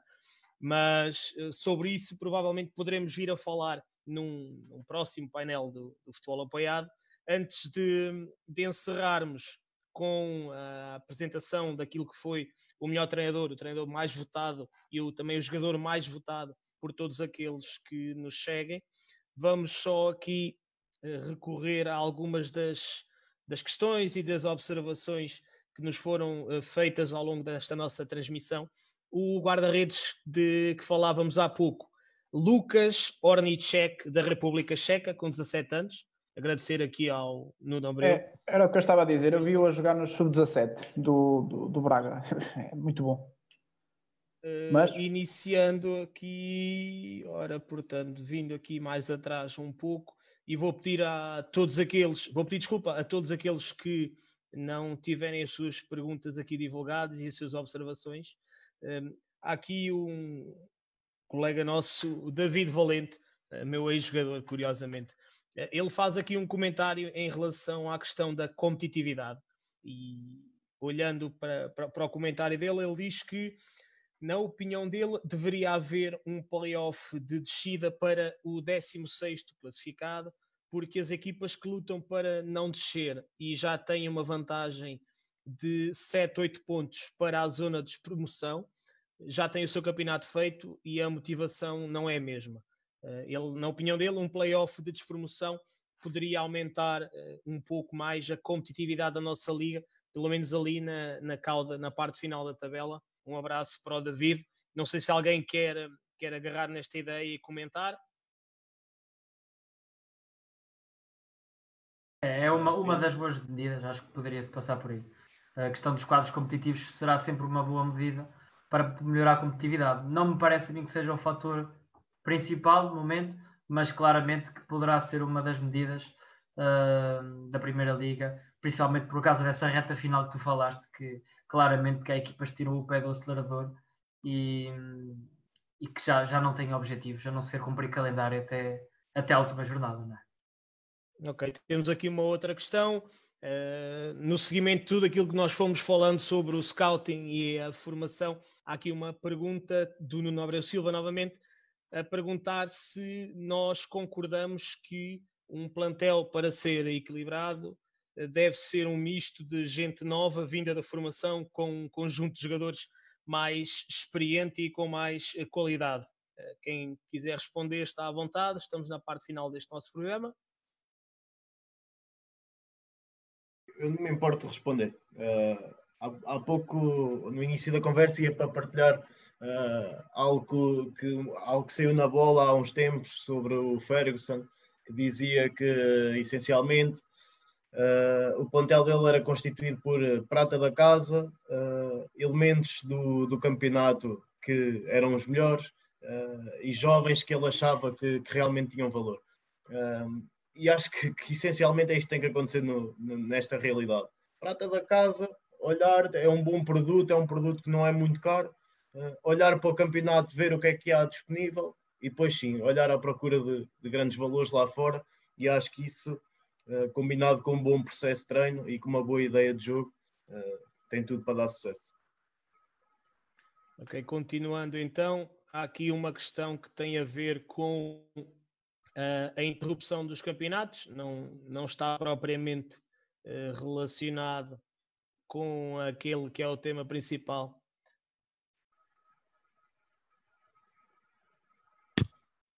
Ora, só aqui um pequeno problema técnico. Exatamente. Então, eh, estava a dizer aqui uma pergunta que não está diretamente relacionada com o tema principal deste nosso primeiro painel do futebol apoiado, mas ainda assim, o Marcos Santa eh, pergunta-nos uh, o que é que, na nossa opinião, vai acontecer ao futebol distrital e ao Campeonato de Portugal também após esta fase, tendo em conta aquelas que vão ser as dificuldades financeiras. Será que haverá uma maior aposta na formação e até que ponto, a nível psicológico, uh, os miúdos poderão ficar afetados com o cancelamento abrupto de, das competições? Quem é que quer responder a esta questão? Salve-se quem puder. É, é um bocado isso, não é? Neste momento é um bocado isso. É, é estranho e é, não, não deveria ser essa, se calhar, a nossa resposta, mas é, é um bocadinho por aí. É? Nós temos neste, um bocado essa sensação.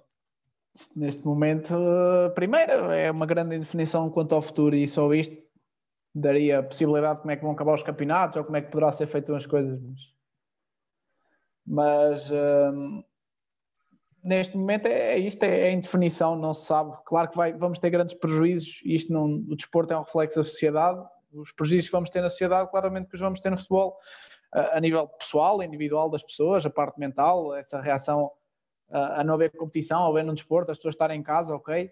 Uh, no futebol formação, isto acontece também ao futebol sénior, mas ao nível individual das pessoas vai acontecer, tem, tem reflexo nisso, e depois o, todo o fator económico, uh, que já deu para perceber que, que, que vai ser pesado. E, e, quem tiver menos possibilidades vai ser mais pesado para esses. Penso que, a meu, a meu ver, será isso.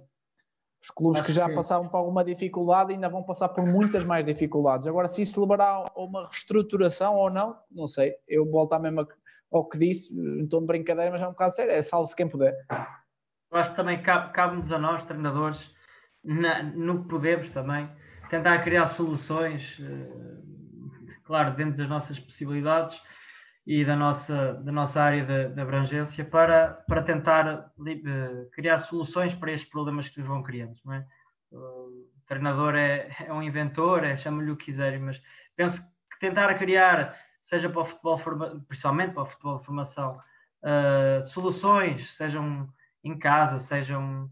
Uh, vemos imensos challenges, imensas coisas, malta a trabalhar nisso. Parece-me importante criamos uh, alguns contextos onde não será a mesma coisa de todo, mas tentamos que os atletas não, não abandonem a atividade por completo. E não se trata aqui só do aspecto futebolístico, mas também do ponto de vista de, da saúde de cada um de nós. Acho que é, é importante manter uma certa atividade. Esta, esta é, a minha, é a minha hum, opinião em relação a isso em relação ao futebol de formação. Em relação ao futebol sénior, teria, teria muito para falar. Uh, principalmente uh, no que toca a ligas não profissionais, onde a maior parte dos jogadores nem contrato têm e que certamente se as coisas não, não tiverem um, um, fim de campeonato, vai haver aí pessoas, infelizmente, e digo isto de forma muito triste uh, e sentida, vai haver pessoas aí a passar muito mal sem contratos e ter que esperar três ou quatro meses para que volte novamente a reiniciar os campeonatos e que possam uh, finalmente voltar a, a, receber algum, porque claramente vai haver clubes que, estando isto parado, não vão, não vão, não vão cumprir que se calhar o que seria mais justo, que era, que era um, pagar até ao final da época, que simplesmente era é essa a minha opinião.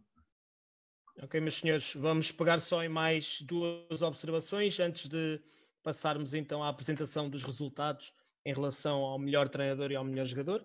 Uh, o Bruno Costa tem aqui duas observações.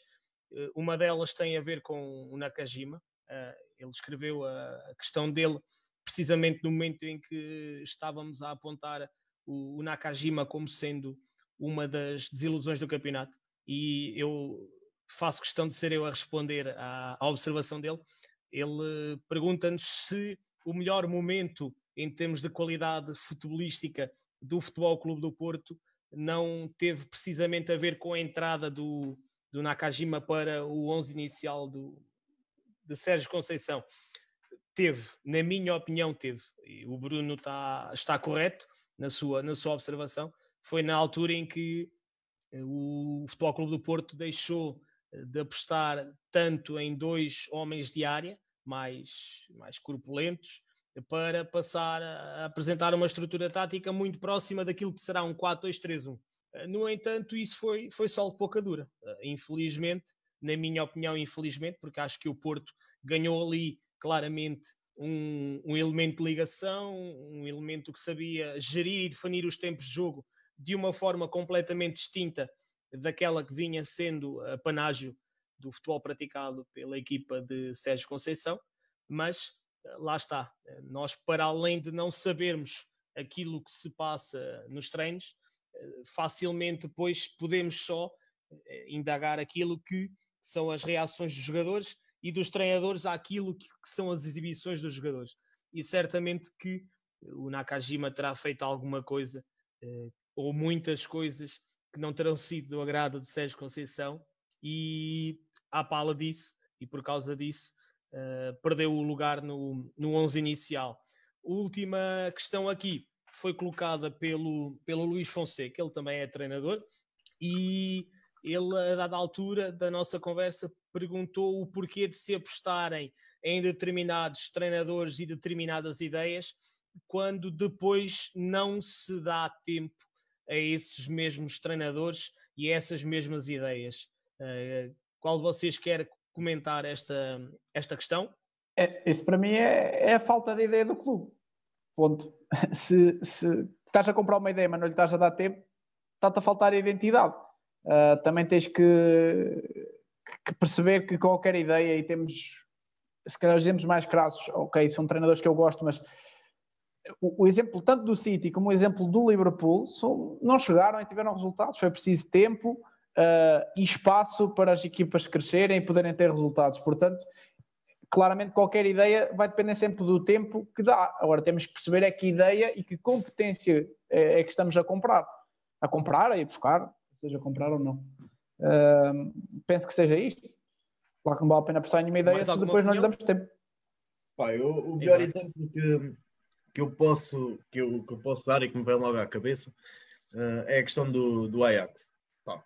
Uh, em não sei quantos anos não ouvimos falar neles e aquilo andou ali a ser trabalhado, e a ser trabalhado, e a ser trabalhado, e aquele processo sempre a ser trabalhado, sempre dentro do mesmo estilo, e rebentou com um treinador que já tinha trabalhado com esses atletas anos antes. E, as coisas funcionam assim, não é, não é? Não é uma história de amor que surge do nada à primeira vista. Isto não, não acontece, é muito difícil de acontecer. Uh, portanto, acho que essencialmente o clube tem que estruturar uma boa ideia, não pode ser a moda. Se for pela moda, eh, queremos um bom futebol, um futebol bonito, as coisas não, não funcionam assim, infelizmente. Senhores, mais alguma opinião em relação à observação do Luís Fonseca? Não? Então, Miguel, vamos passar então a apresentar os nomes mais votados, quer para jogador, quer para treinador, por parte daqueles que seguiram esta primeira edição do painel do futebol apoiado? Sim, uh, dá-me. Oi, dê-me dois segundos, estou aqui com um problema. Onde é que eu pus isso? Não sei onde é que pus isso. Uh, estamos aqui, estamos aqui. Eu vou partilhar a minha tela, que é mais fácil. Oi. Sim. Ah, desculpa lá, estamos aqui com um problema. Espera aí, espera aí. Compartilhar a tela, ok. Ok, penso que estejam a ver. Eu, eu já compilei aqui os dados, basicamente alguns dos nomes que aqui tiveram, uh, que aqui tiveram foi, uh, começando pelo jogador, Alex Telles, Pizzi, Uh, falaram inclusive do Bruno Fernandes, apesar de nós também não termos falado dele porque já não está na liga, mas claramente era o destaque maior. Gabriel, Sim. Tarabate, um voto para o Tapsoba, Rubem Dias, falaram inclusive aqui Marega e Fábio Martins. Peço desculpa, que já houve aqui um problema. Uh, dos mais votados dentro dos 26 votos, sendo que estes 26 já houve aqui alguém que comentou a parte do treinador aqui, mas pronto, 26, 25. Os mais votados foram o Alex Teles, com 1, 2, 3, 4, 6 votos. Pizzi, 6 votos. Uh, Gabriel, 5 votos. E tudo o resto ronda ali no 1, 2 votos. Isto, portanto, Alex Teles e, e e Pizzi. e Pizzi. É engraçado que o Alex Selson está sequer num 11 que a gente colocou aqui da Goal Point. Isto é um, é um 11 estatístico, é uma, é uma curiosidade. Uh, não está em causa a qualidade dele. Não foi um 11 que nós fizemos. É um, é um 11 estatístico que foi, é, a empresa Goal Point faz. Uh, melhor treinador, tivemos menos respostas. Uh, alguns nomes, não houve aqui nenhum que se tenha destacado muito. Se calhar aqui João Pedro Souza com três votos, mas não é grande, grande distância. Temos uh, Carlos Carvalhal, Sérgio Conceição, Vitor Oliveira, Vieira, Bruno Lage, Rubén Amorim. Não há aqui uma unanimidade propriamente de, de nomes, mas bate dentro dos, de alguns dos nomes que aqui fomos debatendo ao longo destas duas horas. E penso que seja tudo. Ok, meus senhores, então estamos agora aqui na parte final de, deste nosso painel. Uh, decidimos começar com um assunto que versa apenas e só sobre futebol e sobre aquilo que nos interessa no futebol. Iremos manter distância das polémicas, dos temas populistas e dos assuntos que sirvam para denegrir aquilo que mais amamos.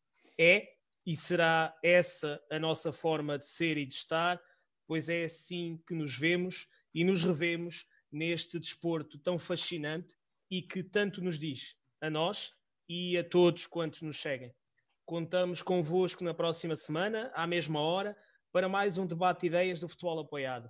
Obrigado pela vossa presença, um abraço e boa semana a todos.